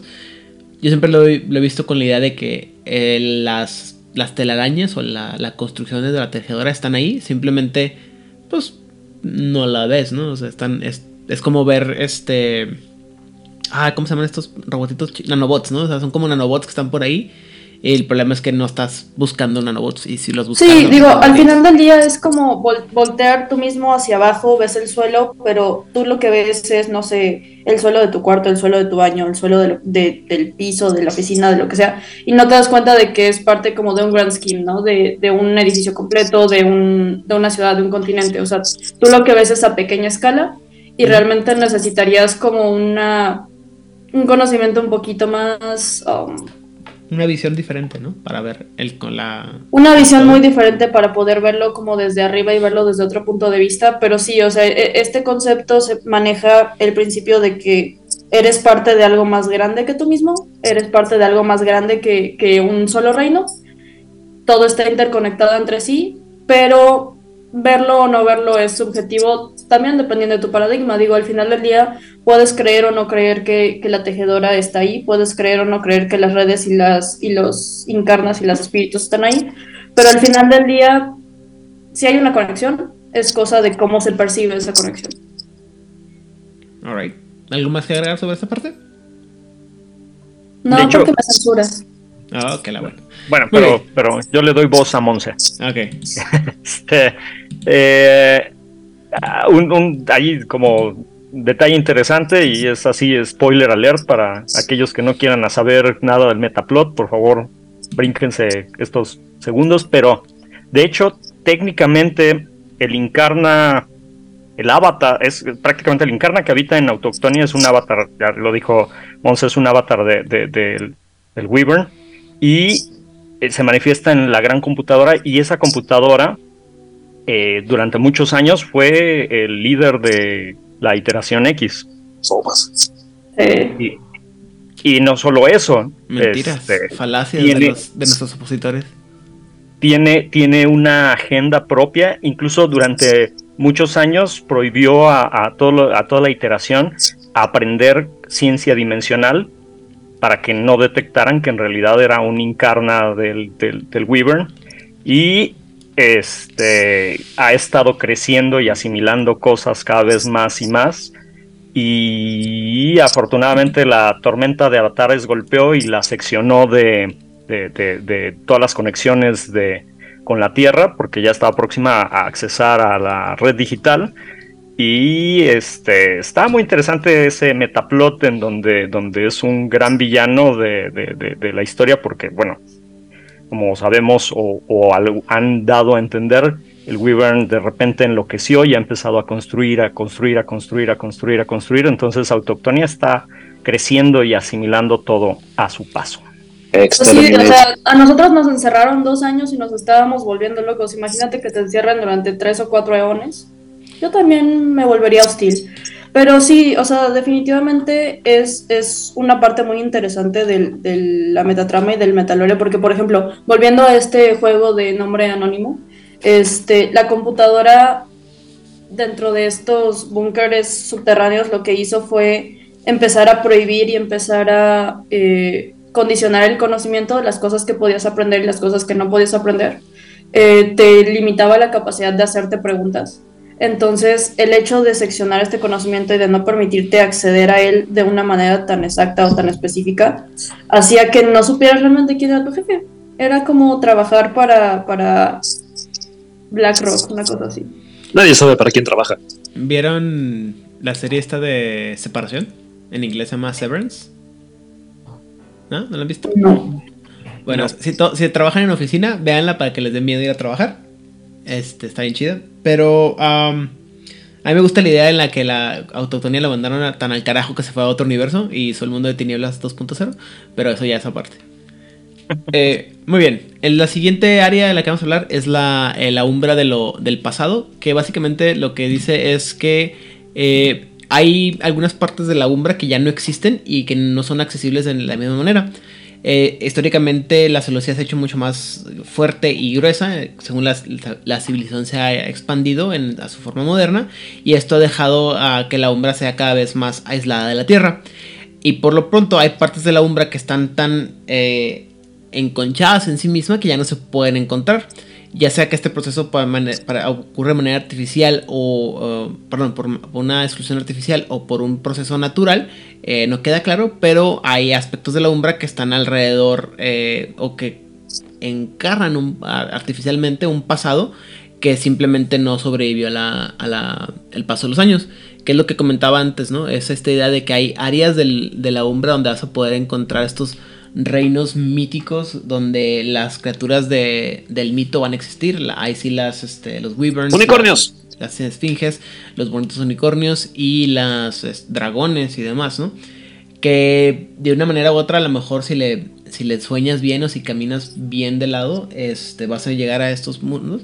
Pero pues es estar en otro mundo totalmente diferente al, al tuyo y donde las reglas ah, son literalmente incognoscibles porque no, no hay registro de ellas, no simplemente el tiempo los olvidó y, y no hay nada más de, de qué hablar de- sobre ese mundo. Lo cual, y bueno, mejor dicho, con eso termino yo esta parte y entonces seguimos a la siguiente parte que es la de parte de el lugar más feliz del mundo. Eh, nada, más, nada más quería mencionar, nada más quería mencionar que hay una parte de- del el- el, eh, Book of Worlds en donde, en donde mencionan que, que al igual que los exploradores victorianos llegaban a un lugar y, capturaban cosas o destruían cosas este, en el afán de conocer o investigar eh, eh, ese lugar, este, alteraban el, lugar propiamente. Entonces, el, Umbra también podría ser así, que el, solo hecho de llegar a un lugar y, presentarte con cierto paradigma podría hacer que el mismo Umbra cambie o se cierre o pase, pase lo que mencionas. Qué visión tan científica para una, un tradicionalista. O sea, esto es así como que el, el objeto observado es afectado por la visión. Ajá, Eso es muy orden de Hermes. pues sí, digo también. Muy bien, entonces el siguiente lugar de que vamos a hablar es, como dije, el lugar más feliz del universo. Arcadia. Pues mira, para llegar a Arcadia tienes que llegar por High Brasil, que es una especie de reino en el Umbra cercano que recuerda mucho los mitos celtas. No sé por qué le pusieron High Brasil si no está en Brasil, pero pues sí, mitos celtas. Hay una, un portón en el que podrías entrar si no estuviese cerrado con tres candados. Como, ¿Y como la- es totalmente. Y lo que pasa es que. ¿Y es negra la puerta? Probablemente. Hoy de en hecho, día, no, creo que se negra. que es de oro y plata, ¿no? Una mamada así, está repujado y no sé qué tanto mugrero. Hay rumores que dicen que hay una puerta que es de marfil y otra es de hueso. Pero, pues nada, Arcadia es la tierra mítica de los que se hacen llamar los Fae, la gente amable, los Fair Folk o las hadas. Y te- teóricamente es la fuente de los sueños puros. Está justamente en el centro del ensueño que estaba mencionando Elías. Y se nutre de los sueños y de ahí brotan los sueños, al menos en teoría. Los cambiantes, los changelings, y aquí nos metemos en otro juego, este primo de Mesh. Del que ¿Creen que los- de 10 años. 10, 15, no pierdan la fe.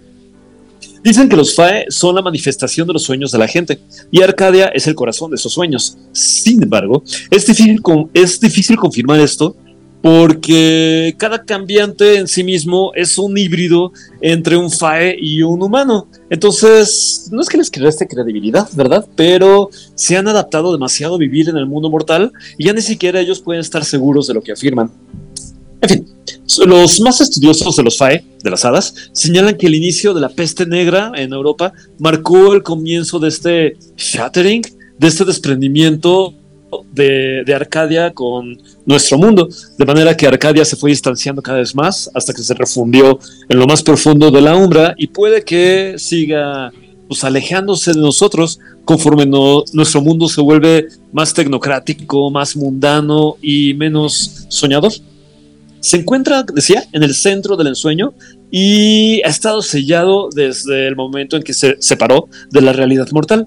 Según esta creencia, los portales que permitían el acceso a Arcadia se abrieron parcialmente cuando pues, el. Apolo 11 llegó a la Luna en 1969. ¡Eu! No, no, sí, eso, eso. Entonces, la llegada a la Luna, hubo como una apertura y varias razas de Changeling empezaron a despertar en nuestro mundo. Fue como un tomar aliento, pero fue demasiado breve. Liberó grandes cantidades de glamour, de glamour que es la energía básica, digamos que la quintesencia para las hadas, y eso empoderó a los changelings, a los cambiantes, bastante, y también generó un despertar en el arte, en la ciencia y en la creatividad humanas, porque también los seres humanos nos nu- nutrimos de ese glamour. Eh, esto permitió que los Shi, los Side, los Shi llegaran a nuestro mundo y hicieran un desmadre entre las cortes de los Changelings. Pero eso es algo que les corresponde básicamente a ellas y a ellos. Aunque la mayoría de los Fae siguen considerando a Arcadia como un paraíso seguro, mm, hay un número creciente de ellos que temen que este reino esté en grave peligro. Se menciona que la expulsión de los Shi, la, la nobleza de los Fae, podría ser una señal de grandes problemas en Arcadia y que algunos teorizan que se han desatado guerras intestinas entre las dos cortes de los Fae, la guerra, la corte luminosa y la corte oscura, digamos. Esta, esta guerra también podría, y de hecho está sucediendo, extenderse a la Tierra. También se sugiere que las murallas de Arcadia están siendo atacadas por fuerzas externas, lo que podría explicar por qué algunos nobles de hadas han llegado a nuestro mundo de regreso. Algunos Fai ven esta llegada de los Shi como una señal esperanzadora, ya que, bueno, ellos son capaces de encontrar el lado luminoso y amable a lo que sea, ¿verdad? Podría significar una reconciliación eventual entre las dos cortes, eh, la Shadow Court y la otra. Sin embargo, nadie sabe realmente qué está sucediendo en Arcadia, ni si la situación es tan grave como se los estoy comentando. Entonces, Arcadia es una especie como de caja negra cerrada por la que puedes pasar enfrente, nadie te va a abrir la puerta y no sabes qué desmadre están pasando adentro. Pero le deseamos lo mejor a nuestros amigos de Arcadia. Si alguien de Arcadia nos está escuchando, por favor, déjenlo en los comentarios. No. Y esperemos que no nos afecte demasiado las guerras intestinas que se traen entre ellos. Gracias. Eh, no sé a los demás, pero a mí me. Una de las cosas que más me, me llama la atención de todo lo que tiene que ver con. Eh, ¿Los Fae? Arcadia No, los FAE, este, a la, a la gente, a la, a la burguesía siempre yo la trato con mucho respeto, como sabrán toda la gente que ella que me, nos ha escuchado a lo largo de todos estos años. Pero la idea de que las hadas dijeron, ¿saben qué? Ahí, ahí se ven. Y cerraron las puertas y que literalmente Arcadia es, un- es la entrada a un universo paralelo, así del al que, al que vinieron a invadir y luego se toparon con pared y le dijeron, mejor nos dejamos ahí", y ya no Me quisieron. voy con mi madre. Ajá, no, o sea, está, o sea, está padre porque, como dices tú, o sea, bueno, yo, yo siempre lo vi, yo lo veo y me falta mucho saber de, de Changeling. Es, es esta idea, ¿no? De que es.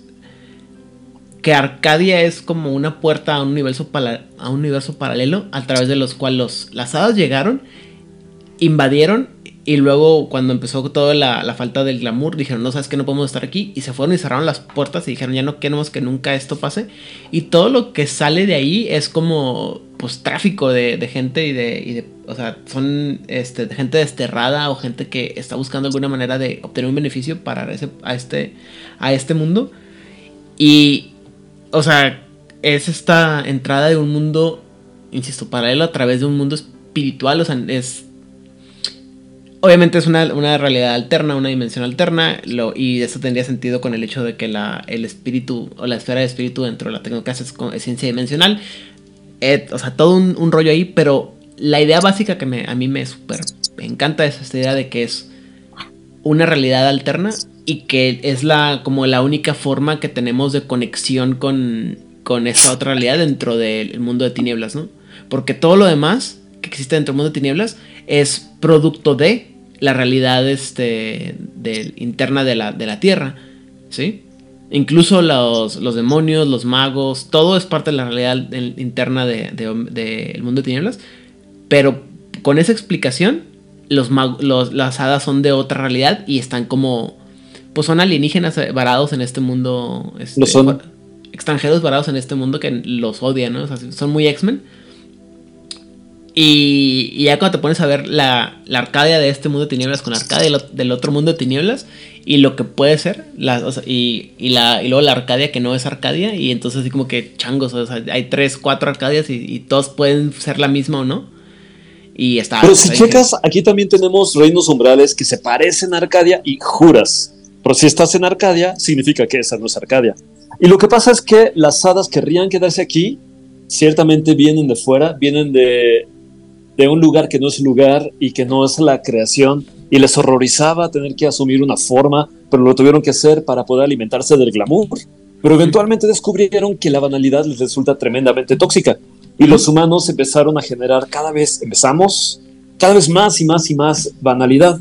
Y mientras más nos formalizamos y más llegan los hombres de negro, de, de Momo, y más avanza la tecnocracia, estandarizando, rigidizando y demás, mayores es la ban- banalidad y peor Diría- les va a la gente amable, a los fair folk, que normalmente no son tan amables. Diría Gumork de, de la historia sin fin, la vacuidad.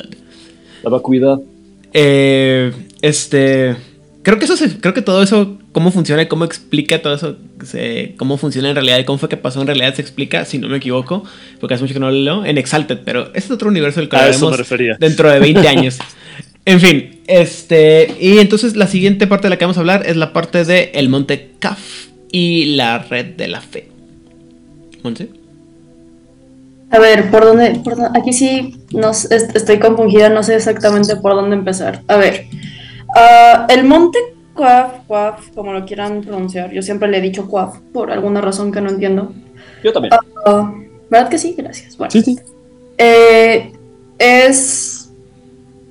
A ver, los, los tradicionalistas opinan que es la clave para ganar la guerra de la ascensión. Era un el punto de la correspondencia eh, que te permitía acceder a cualquier punto de la teluria. Era el punto de unión perfecto para todo el flujo de información, de espíritus, viajeros, poder. Eh, hace muchos, muchos, muchos años había un grupo de magos árabes que practicaban magia con el, con el enfoque de la sutileza. Eh, los Ahl y Batin, o Batini para los compas. Este, y estos, estos güeyes eran como los poseedores de esta, de esta sede de la correspondencia y eran fundadores del Consejo de los Nueve, que luego supongo que hablaremos de eso, no sé, no he visto el temario claramente, pero se retiraron a principios del siglo XX para el mantenimiento de la red de la fe. Y pues querían prepararse para cuando la tecnocracia decidiera atacar Oriente Medio y así. Pero el punto es que eh, estos tipos se, se atribuyen el descubrimiento y lo utilizan como piedra angular para la red de la fe. Una red desde la que se transmite información a mucha velocidad durante un periodo de tiempo desde el siglo, no sé, 7, 8, hasta el siglo 13, 14. Y la red de la fe se derrumba como consecuencia de, de un golpe de Estado, bueno, de muchos golpes de Estado. Uh, cruzadas, debilitamiento de lugares mágicos, uh, pero se supone que los cimientos siguen ahí eh, había unos señores que se llamaban, creo que se tradujo como ingenieros de la diferencia, ahí por los, la década de los 50. Y esto fue lo que después se conoció como la, como la red digital. Se supone que después de esto se dejó de poder acceder al Monte pero la red digital sigue aprovechando esas propiedades, que es como esta banda ancha de un chingo de velocidad y así. Ahora, eh, del mismo lado había un grupo de señores egipcios, bueno, no del mismo lado, pero había un grupo de señores egipcios que eran como asesinos al servicio de la comunidad. Eh, cuando, cuando cierta especie de, de, cambiaformas, dinosaurio, dragón, lagarto, todavía existían abiertamente entre los humanos y los veneraban estos cultistas.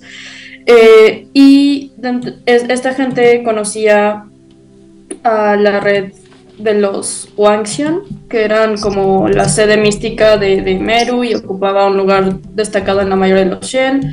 Eh, para los que no lo sepan y no hayan visto esos capítulos, de hecho ni siquiera se hace un capítulo al respecto, pero los Wangxian eran la forma original de los Kuei la forma, la, la forma de lo que ahora se conoce como Kuei eh, y dentro de esto mismo entra el árbol del mundo, este, que entra dentro de la cosmología de los verbena, que es otro término para designar al mid-realm y probablemente también entra, entra dentro de esto la red de patrones desde un punto de vista más, más tradicionalista. Eh, el monte Quaf ocupa un espacio similar al de al de el, árbol del que ya hablaron y no, no se sabe exactamente cuál es la, interacción entre estos reinos. Se teoriza de que es el mismo lugar, pero visto desde diferentes puntos de vista. Porque digo, al final del día, como hemos hablado, el, el 90% de esto es cómo tú percibes, cómo tú, pues, interactúas con tal. Y pues también depende mucho del paradigma. Ahora, Quaf se describe como una montaña muy alta, tan alta que abarcaría todas las demás montañas de la Tierra. Un vasto desierto, ¿cómo, ¿cómo, dice literalmente? Un vasto desierto irradia hacia el exterior de la montaña. A veces es desierto, otras bosque, otras una llanura rocosa o una extensión de hielo. Se rumorea que en sus laderas anidan los Bygons, conocidos como Rocks. So, los Batini utilizaban el Monte Coaf como cuartel general y habitaban en en sus laderas, no me acuerdo cómo se llaman las laderas. Pero el caso es que para ellos el Monte Coab significaba la búsqueda de la ascensión, como el sendero de espinas. Y no le decían a cualquiera dónde estaba, lo guardaban en sus textos sagrados, había una doctrina al respecto, etc. Se supone que eh, en el siglo XX eh, Jebel desapareció y después de, de que los Batini se retiraran de las tradiciones, Ah, se supone que la red digital es el reino sucesor de la montaña, dado que apareció poquito después. Eh, esto fue a principios del siglo XX y si se regresan a hace como tres años que estaba hablando de, de la red digital, la red digital empieza en 1940, 1950. Entonces se rumorea que eh, los adeptos virtuales pueden ver la imagen de una montaña mientras están en la red, solo, pero es un flashazo, o sea, esto desaparece un momento más tarde. Y respecto a, la, red de la fe, eh, nace dentro de los primeros años del Islam. eh, durante mucho tiempo los magos de Oriente tuvieron que enfrentarse a djinns y a cultos de infernalistas y, y cosas feas. Y con la llegada del Islam y de su profeta, la marea empieza a cambiar en contra de, las fuerzas del caos. Cada vez más magos empiezan a convertirse en esta nueva religión, incluyendo miembros de los cultos egipcios que sobrevivieron, sectas, bla, bla, bla, especialmente los Batini, que veían el Islam como una extensión natural de la doctrina de la, de la unidad. Los Batini llegaron incluso a decir que, que, eh, que, o sea, que ellos se, se basaron en el Islam, pero muchos dicen que esas son mamadas. Eh, sí, güey, la neta, o sea, muchos es como de, güey, no mames, ¿de qué estás hablando? Yo no le copié a nadie la tarea, pero ese es otro tema.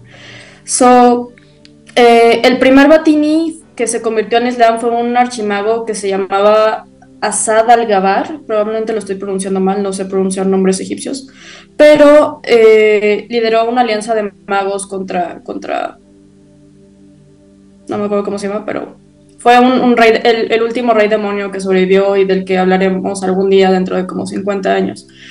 Eh, y fue una batalla que duró como 7 días. Ah, Al-Malek, algo así. El caso es que derrotan a Al-Malek, ah, decapitan su cuerpo, lo reducen a cenizas, queda sellado hasta el fin de los tiempos, bla, bla, bla, historia antigua. Se supone que los, los ángeles borraron del mapa la fortaleza infernal del Irem y después los líderes de los Batini convencieron al resto, que eran como la casa de la luna creciente, los Sheikha y varios magos musulmanes, de que se unieran a sus nodos en una red que abarcaría todo Oriente, bueno, Oriente Próximo, eh, el norte de África y Asia Central. Y eventualmente la red tenía una alianza que empezó a abarcar el mundo islámico.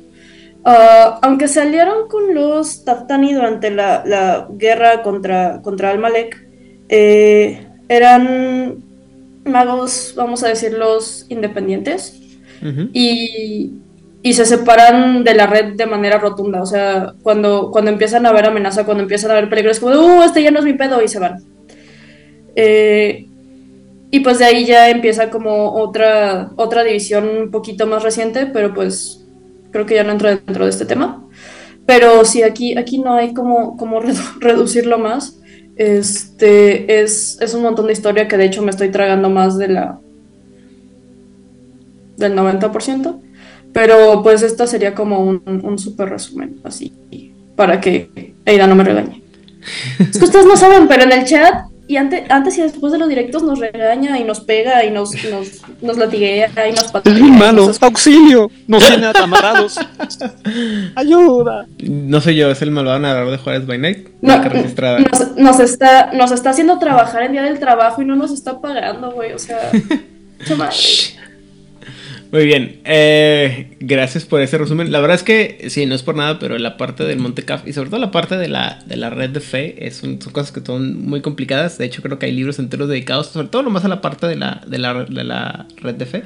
Pero, A ver, es que incluye un montón de temas, o sea, incluye Cuellins, incluye demonios, incluye magos, incluye cultos infernalistas, incluye religiones, incluye un montón de cosas, o sea, es, es una historia increíblemente extensa que abarca todo Oriente, todo África, parte de Asia, es, es inmenso.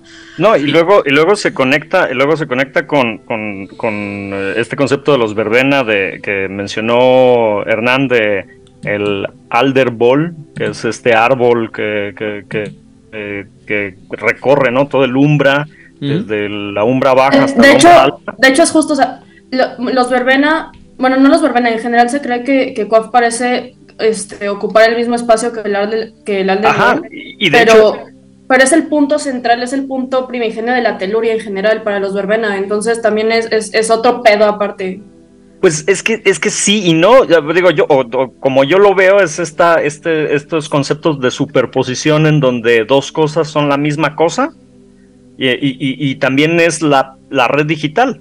O sea, eh, o sea, sí, son, sí. son como, son como los tres conceptos, pero vistos desde diferente ángulo, por así decirlo, o desde diferente paradigma, pero son como, como caras de la misma moneda. Sí, de hecho hay, hay teorías que dicen que la razón por la que unos los veían como una montaña y otros lo veían como un árbol y otros lo veían de otra manera es porque lo estaban viendo de- desde distintos puntos y desde, desde distintos puntos parecía cosas diferentes. Pero al final del día, pues sí, todos están hablando de lo mismo, pero pues como, ahora sí que como dice el libro de Mago, todos hacemos lo mismo, pero lo explicamos diferente. Ujú.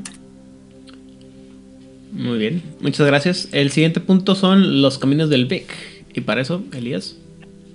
Bueno, en realidad no debemos de olvidar que perdido por el Umbra se encuentra Itzamna y este... en Ya esta- volverá con hora de hambre. En esta carta que, que- que- que nos envía dice que nos habla acerca de los caminos del Wick y dice que por un momento pensó que se estaba volviendo loco.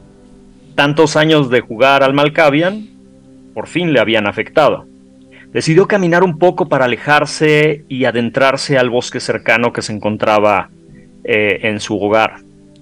Y sin darse cuenta, llegó a un altar construido en medio del río.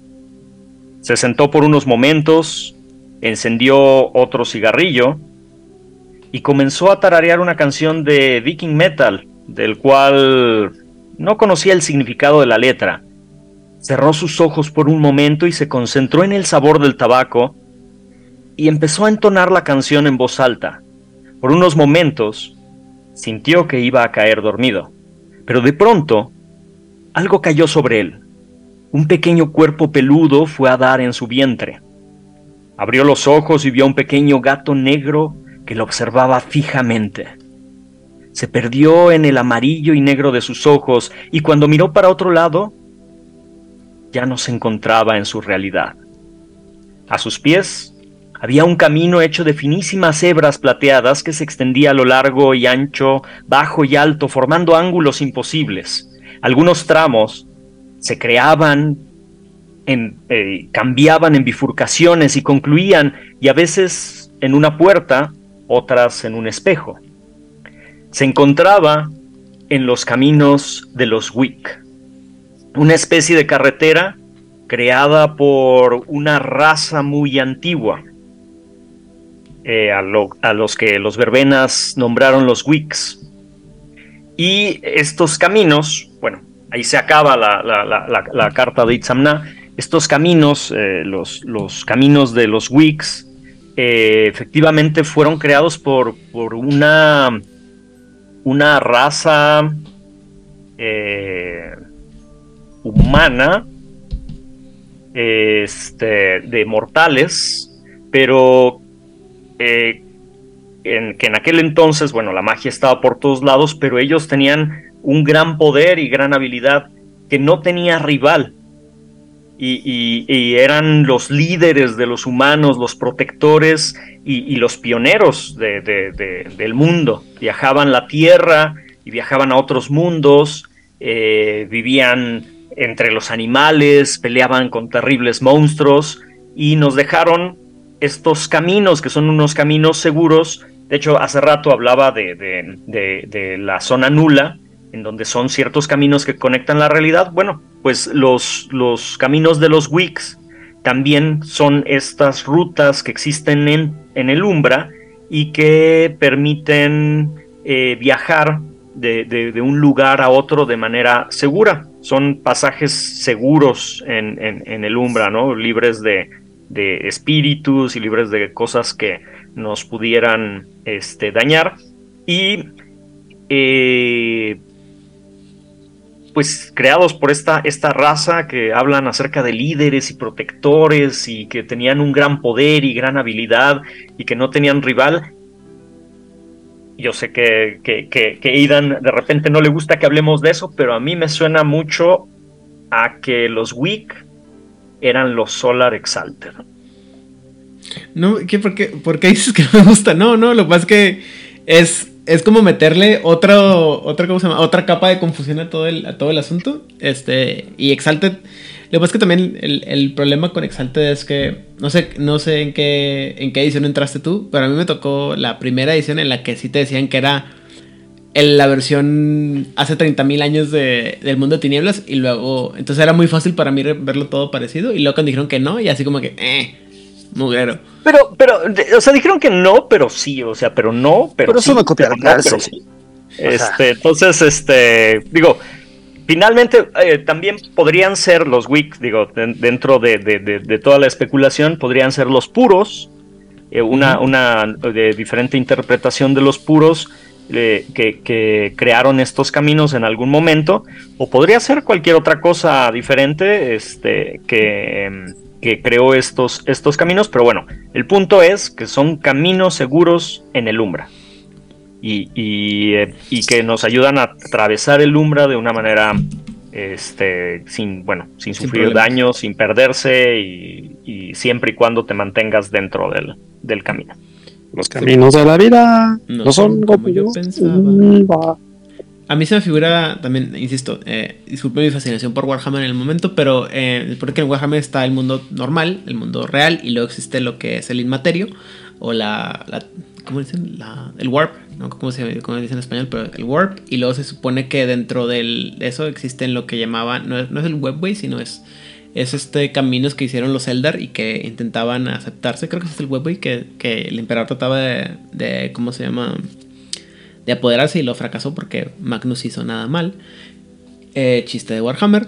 Pero este. El asunto es eso, ¿no? O sea, que es esta idea que también es recurrente, ¿no? De que el mundo espiritual o el mundo no, no físico tiene, eh, como decía ahorita Hernán, caminos difíciles de andar y que sin embargo ha- hay alguna raza que alguna vez o algún alguien que ya de alguna manera o de alguna forma logró crear un camino seguro y pues no sabes para, o sea, lo vas mapeando, lo vas generando un mapa, vas generando hacia dónde vas eh, y lo vas aprendiendo. Ahorita la descripción que daban al principio se me figuró algo así como las pinturas de MC Escher, de estas que son así como de tridimensionales que se confunden caminos que no tienen sentido para ningún lado y está bien, es más interesante y la idea es también creo que tiene mucho que ver con la idea de que no. Él dice, lo mencionaba mucho con los verbena, entonces me. eh, creo que tiene mucho que ver con el hecho de que es el, el paradigma, ¿no? El- la idea del- de los verbena de que vienen de una tradición de mística de años en las que, de rep- que está perdida en los, en los anales del tiempo y que sigues caminos que alguien ya caminó sin saber exactamente por qué o cómo, ¿no? Pero pues ya son caminos seguros. Claro. Sí, tal cual. Muy bien. Y finalmente vamos a hablar sobre el reino de la obsidiana. Y para eso nos toca con la señorita Monse. Producción me regañó porque a mí me dijeron que iba a hablar de esto hasta hace como tres horas cuando estaba jugando con mis legos. Entonces, claramente no preparé nada, pero ahorita vemos qué pedo. A ver. Don Itzapna, perdido en los reinos de la Umbra, nos dice: Avancé por el camino buscando una salida. El pequeño gato negro iba a mi lado. De pronto me encontré con un espejo humeante.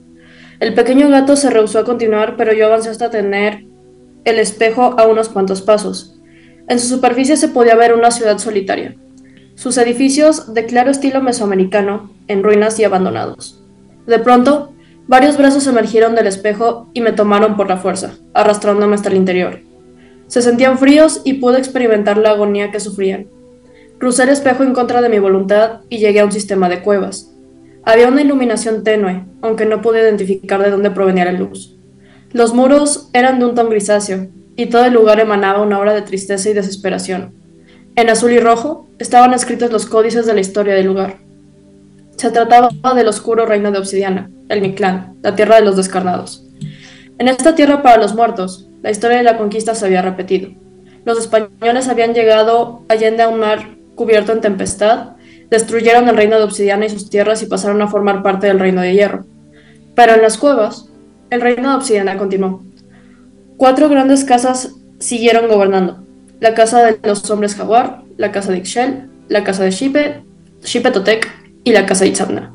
Actualmente cada casa recluta en secreto a los fantasmas mexicanos preparándose para recuperar sus tierras. Esa parte me sonó como a nepotismo. Qué raro que lo mencionara específicamente, ¿no? Totalmente, o sea, ya se quedó a vivir allá, puso una casa allá y va a estar con so, nosotros. ahí. Cuando, cuando la humanidad no viajaba de continente a continente y, y cada región, cada región del mundo tenía como su propio dominio asociado a, a- a la tempestad.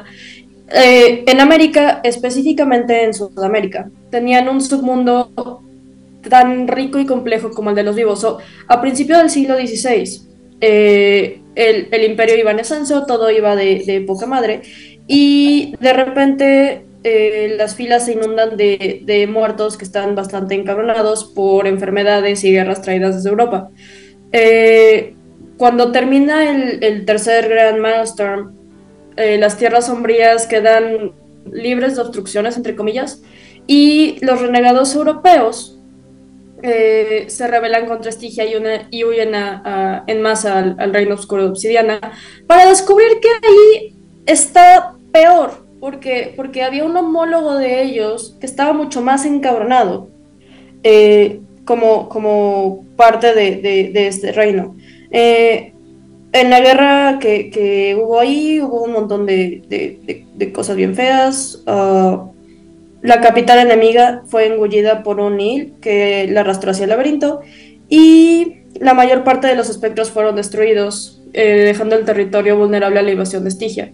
So, aquí nos tenemos que meter en las... No, no sé cómo traducir Flightlands, pero es el nombre del, del reino de los muertos. descarnadas. Ah, ándale, las tierras descarnadas, que es el nombre del reino de los muertos, que alguna vez fue parte del, gran, del oscuro reino de obsidiana. So, cuando la gente de Europa viene, se destruyen estas reinas descarnadas, masacran a sus habitantes y permiten que Estigia reclame las, las tierras, pero aquí ya nos metemos un poquito más en territorio de, de Great, que, que Aidan dice que algún día vamos a hablar de él, yo no le creo nada, pero eh, sí, no, ya, ya, ya no te creo. Pero esto fue lo que llevó al, al tercer Milestone. So, eh, en cuestión están las cuatro casas, no Aidan, no vamos a hablar de Caballeros del Zodíaco, pero eh, como mencionó Itzabna, están la casa de los Jaguares, la casa de Ixchel, Shipetotec y de Itzabna. Y eh, en general, a ver, ¿qué podemos decir?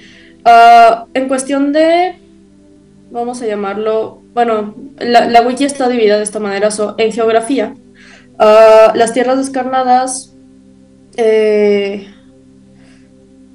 tienen, tienen este, esta conexión con las tierras de las sombras que es el quinto sol. Eh, muchos jardines, pirámides, don- cosas donde se hacen sacrificios en honor a los dioses, cosas así chistosas. Ah, y respecto a las cuatro casas, eh, eh, era un grupo social de, de, pues mesoamericanos que ya habían muerto. Cada, cada casa tenía alguien que seguía como modos específicos de vida. Eh, dos de las casas, curiosamente, toman rates que se oponían a, sus modos de vida. Y eh, cada una representa una deidad distinta. Las cuatro funcionan, funcionan hacia el mejoramiento de lo que en algún punto fue Mesoamérica. Eh, entonces, la casa del Were Jaguar eh, estaba Mixcoatl, rey de la vida. Eh, se supone que era el great más poderoso de Mesoamérica. No quiero meterme mucho porque, porque luego Aidan nos regaña. Pero eh, se supone que re- reconocen a un, a un cambiaformas jaguar que estaba por encima de todos los dioses y se, se llamaba a sí mismo como un incarna. Y por eso lo empezaron a seguir, porque estaba mamadísimo.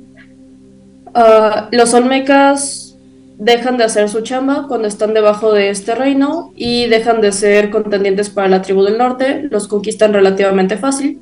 Algunos escapan, pero en general este fue el final del imperio olmeca. Y eh, pues sí. Mm, La siguiente es la, ca- la casa de Ixchel. Seguro lo estoy pronunciando mal, perdón, de verdad, no, no soy muy culta en, en cuestiones de Mesoamérica, pero eh, era la diosa de la lluvia y de las inundaciones y, cosas así bonitas. Eh, los que tuvieron éxito, eh, más allá de sus, sueños más salvajes y los que fallaron de forma estrepitosa, son los que estaban en esta casa, son los que pelean contra los heréticos cuando, llegan. Después está la casa de Shipetotec, la guerra y los cultivos. Eh. No había. eh, ¿Qué dice? No había como una oposición, o sea, Shipetotec se encontraba entre todos los miembros de la comunidad.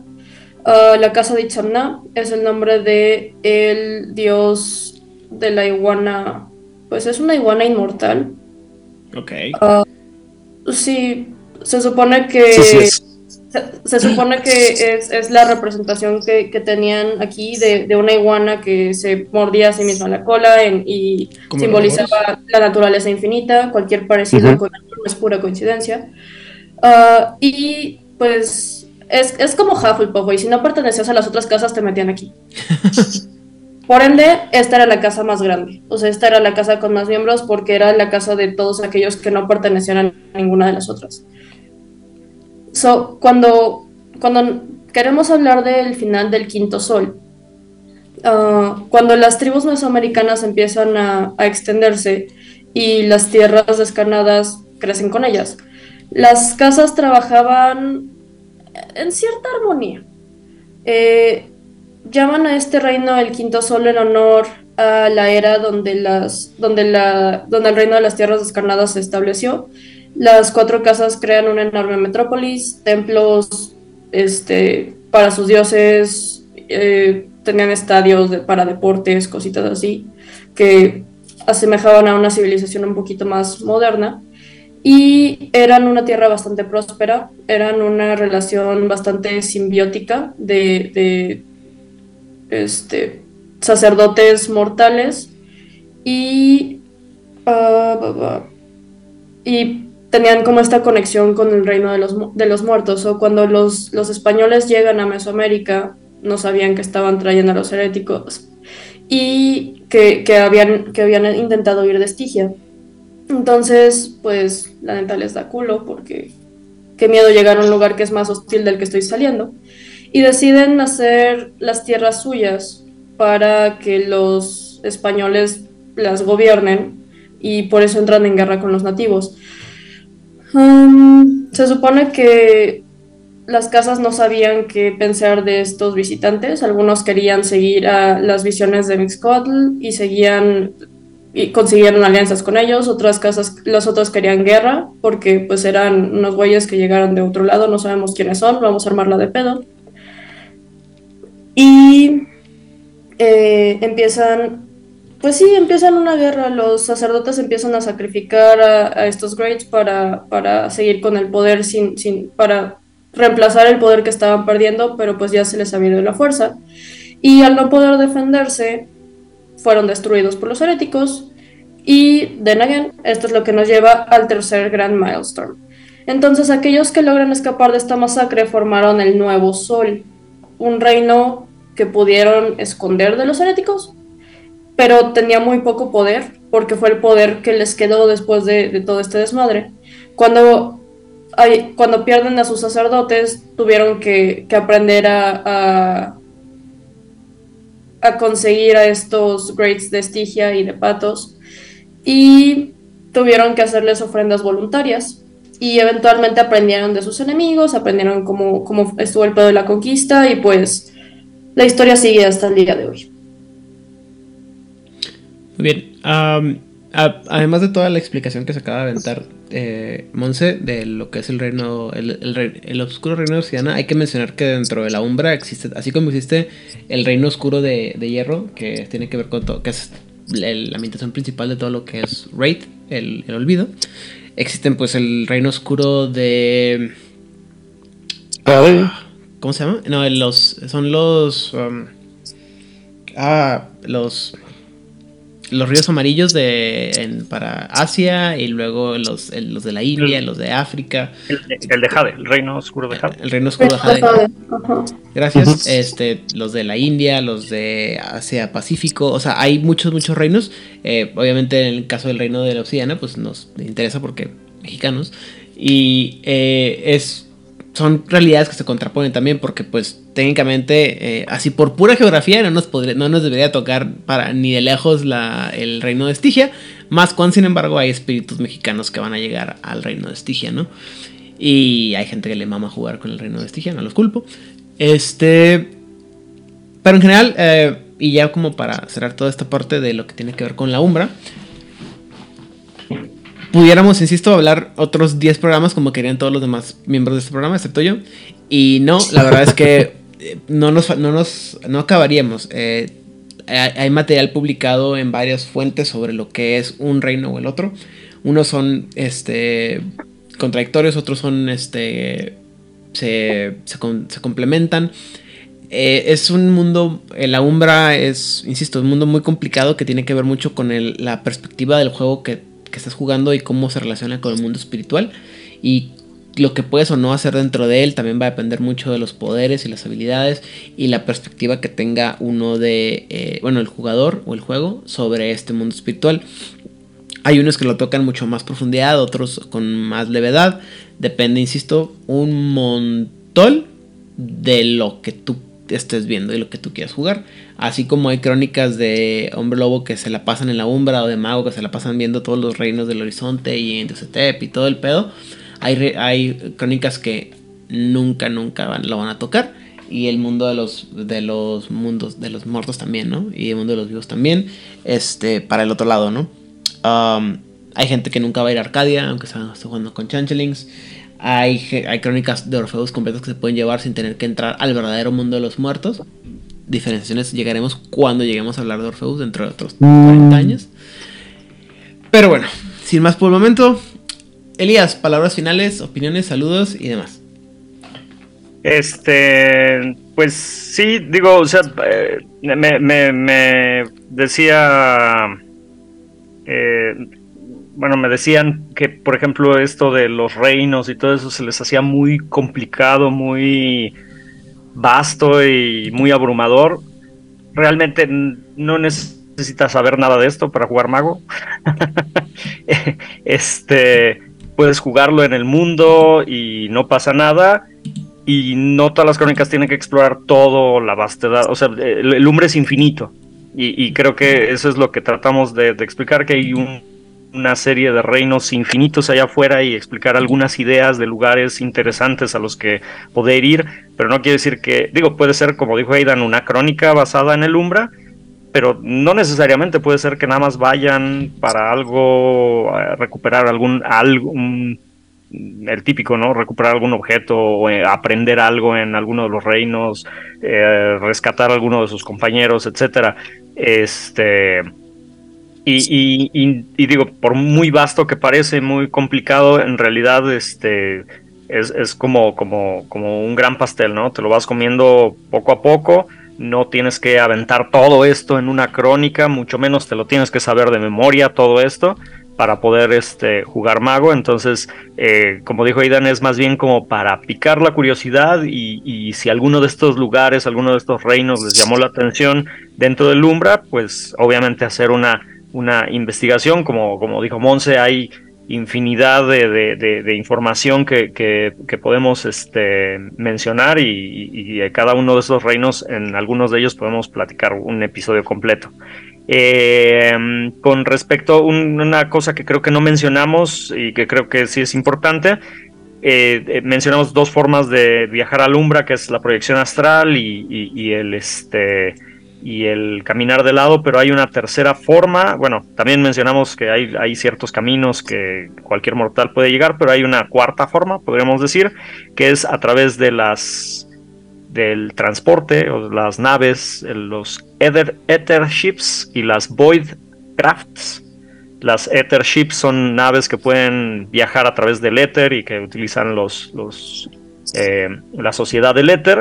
Y eh, los Void Crafts son eh, los símiles, pero de la tecnocracia, este, que viajan, o sea, las naves espaciales, vaya, ¿no? que, que tiene la tecnocracia para viajar a través de, del Umbra. Y esas son otras dos formas de, viajar a través de él. Y pues eso, este, saludos a Héctor Garza que hizo una pregunta muy interesante eh, en, una página de juegos de rol en Facebook que preguntaba acerca de que decía, de acuerdo al setting de Mage, la ascensión, bueno, más bien decía, era un comentario, ¿no? Este, de acuerdo al setting de Mage, la ascensión, un simulacro sí podría hacer que tiemble. Mm, interesante concepto. Yo no creo que el simulacro per se pueda ser un temblor. Sin embargo, sí creo que pueda ser más fácil que tiemble si la gente cree que durante un simulacro puede temblar. Entonces, eh, o, si alguien hace algo para que tiemble durante un simulacro. Pero fuera de eso, mm, el simulacro por sí mismo tal vez no. Y bueno, pues ya a mí me pueden encontrar en este, todas las redes sociales como Elías Losornio y tengo una página en Facebook que se llama Un Storyteller. Y nos vemos la próxima, nos escuchamos la próxima semana. Muy bien, Hernán. Y gracias. Pues nada, ojalá les haya interesado y enfatizo lo que dijo Elías, no tienen que jugar con todos y cada uno de los mundos, es algo completamente opcional que puedes introducirlo en la crónica o simplemente mencionarlo como un misterio más del mundo narrativo. Y... y, pues nada, te propongo un reto.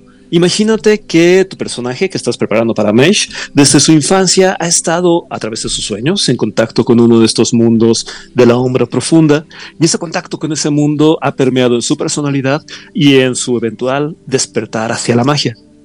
¿Cuál mundo elegirías para que influya a tu personaje y de qué manera lo influiría?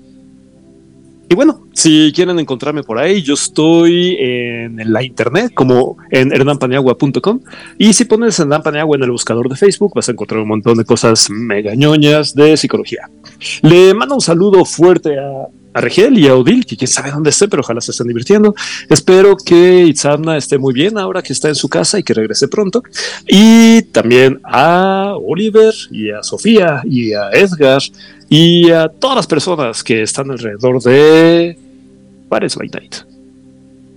Ya acabé. Muchas gracias. Muy bien. 11.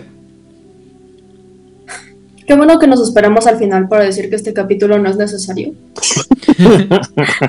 y uno como menso. Sí, sí, Las no, no. historias estaban bien chidas. Este, digo, sí se da mucho recurso narrativo, pero definitivamente no es necesario. Digo, hay, hay, hay muchos reinos de los que yo no tenía conocimiento hasta que tuve que estudiar para este capítulo. So, la verdad, es un, es un tema súper interesante que se da a mucho recurso narrativo, pero como dicen, no es necesario. Entonces, eh, lamento decirles que acaban de pasar como dos horas de su vida en vano, porque pues no lo necesitan. Pero eh, le, le quiero mandar saludos a nuestros compañeros perdidos en, en los reinos umbrales que, que desaparecieron y nos hicieron hacer tarea adicional. Gracias. Y pues como siempre, saludo a toda la gente a la que Odil nos saluda, por ende, saludos a todos. Y, y ¿qué más? ¿Qué más? No, pues no hay nada más interesante. Yo estoy en redes sociales como Flamel05. Siguen sin mandarme memes de hipopótamos, lo cual me, me ofende bastante, pero no me agüito. Y pues espero que, les interese y eh, vam- vamos a seguir la bonita dinámica de Hernán. ¿Qué mundo les gustaría visitar y por qué? Alright, muchas gracias. Eh, por mi parte, yo soy Eden Rodríguez. Me encuentran detrás de todas las redes sociales de Juárez Vaina, ya sea Facebook, Instagram, eh, Twitter y demás parecido. También ando chateando en nuestro canal de Discord, donde de repente tenemos un chorro de actividad, de repente no tenemos nada de actividad, pero ahí estamos platicando de todo lo que tiene que ver con el mundo de tinieblas. Eh, saludos a la gente, primero que nada, de Juárez Vaina, que no ha sido mencionada hoy, como Gelial y a Rodrigo eh, Rod, Erasmo, Adolfo y Eric. Y sobre todo nuestro olvidado tiránico productor Vlad, que hace mucho que no lo invocamos, pero ah, en este caso lo vamos a, no lo vamos a olvidar. También vamos a, a mandar un saludo a la gente de eh, Masterface, eh, Lalo, Carlos y Luis. Y eh, obviamente a Oliver, que también es parte de Jugador Casual. La gente de Corona Roll, es decir, Pepe Tronic y toda la gente que le ayude a hacer su programa. Eh, a Mochilas Chasm aquí en México. Los grupos de Nivel Aurix, World of México, Juegos de Rol México, World Latinoamérica, Vampiro la Mascarada, 20 Natural. El Gremio de la Frontera, República Mexicana, Benet y Vampiro la Mascarada en castellano. Eh, toda la gente que nos sigue en los canales de Twitter, en los canales de Discord. ah, en Chile, a Oscar Guerrero y a Gabriel Ruiz, creo que no Gabriel Segura, perdón. eh, el que también está ahorita narrando cosas de mago allá en las lejanas tierras de Chile. En Argentina, a la gente de las voces de Lander, la voz de Angan, la voz de. No, perdón, de Secretos Oscuros y. Al Circo de Medianoche. En Colombia, a Aldemar. En Venezuela, a Ricardo Moreno. En España, a la gente de la frecuencia, David Damián y Rosa. Y en Barcelona, a Damián David Aliaga, perdón. Y este. Ah, Emilio Rubio. Creo que no me falta nadie. Ah, sí, eh, Nocturnadit, obviamente, para que se pelee esta semana con nosotros sobre las tracciones que hemos hecho. De nuevo, eh, no quiero ser muy enfático ni nada de esto. La verdad es que la, la, la Umbra es. Tiene muchas cosas y tiene tantas posibilidades como te puedas imaginar. Y los usos también. Y a veces también el uso es no usarlo. Entonces, eh, simplemente demostrar que está ahí, que puede servir para muchas otras cosas. Hay mil interpretaciones que pueden usar de los cómics o de las series que hemos, este, series, libros, lo- ambientaciones que hemos mencionado en este episodio. Y eh, pues bueno, eh, insisto, pudiéramos durar horas y horas y horas hablando de la Umbra, pero habiendo cumplido nuestras obligatorias dos horas y media de este programa, gracias a todos por venir a acompañarnos a hablar sobre estos turbios y eh, escabrosos mundos. Y por favor, Compartan. compartan. Compártanos. Gracias. Dos.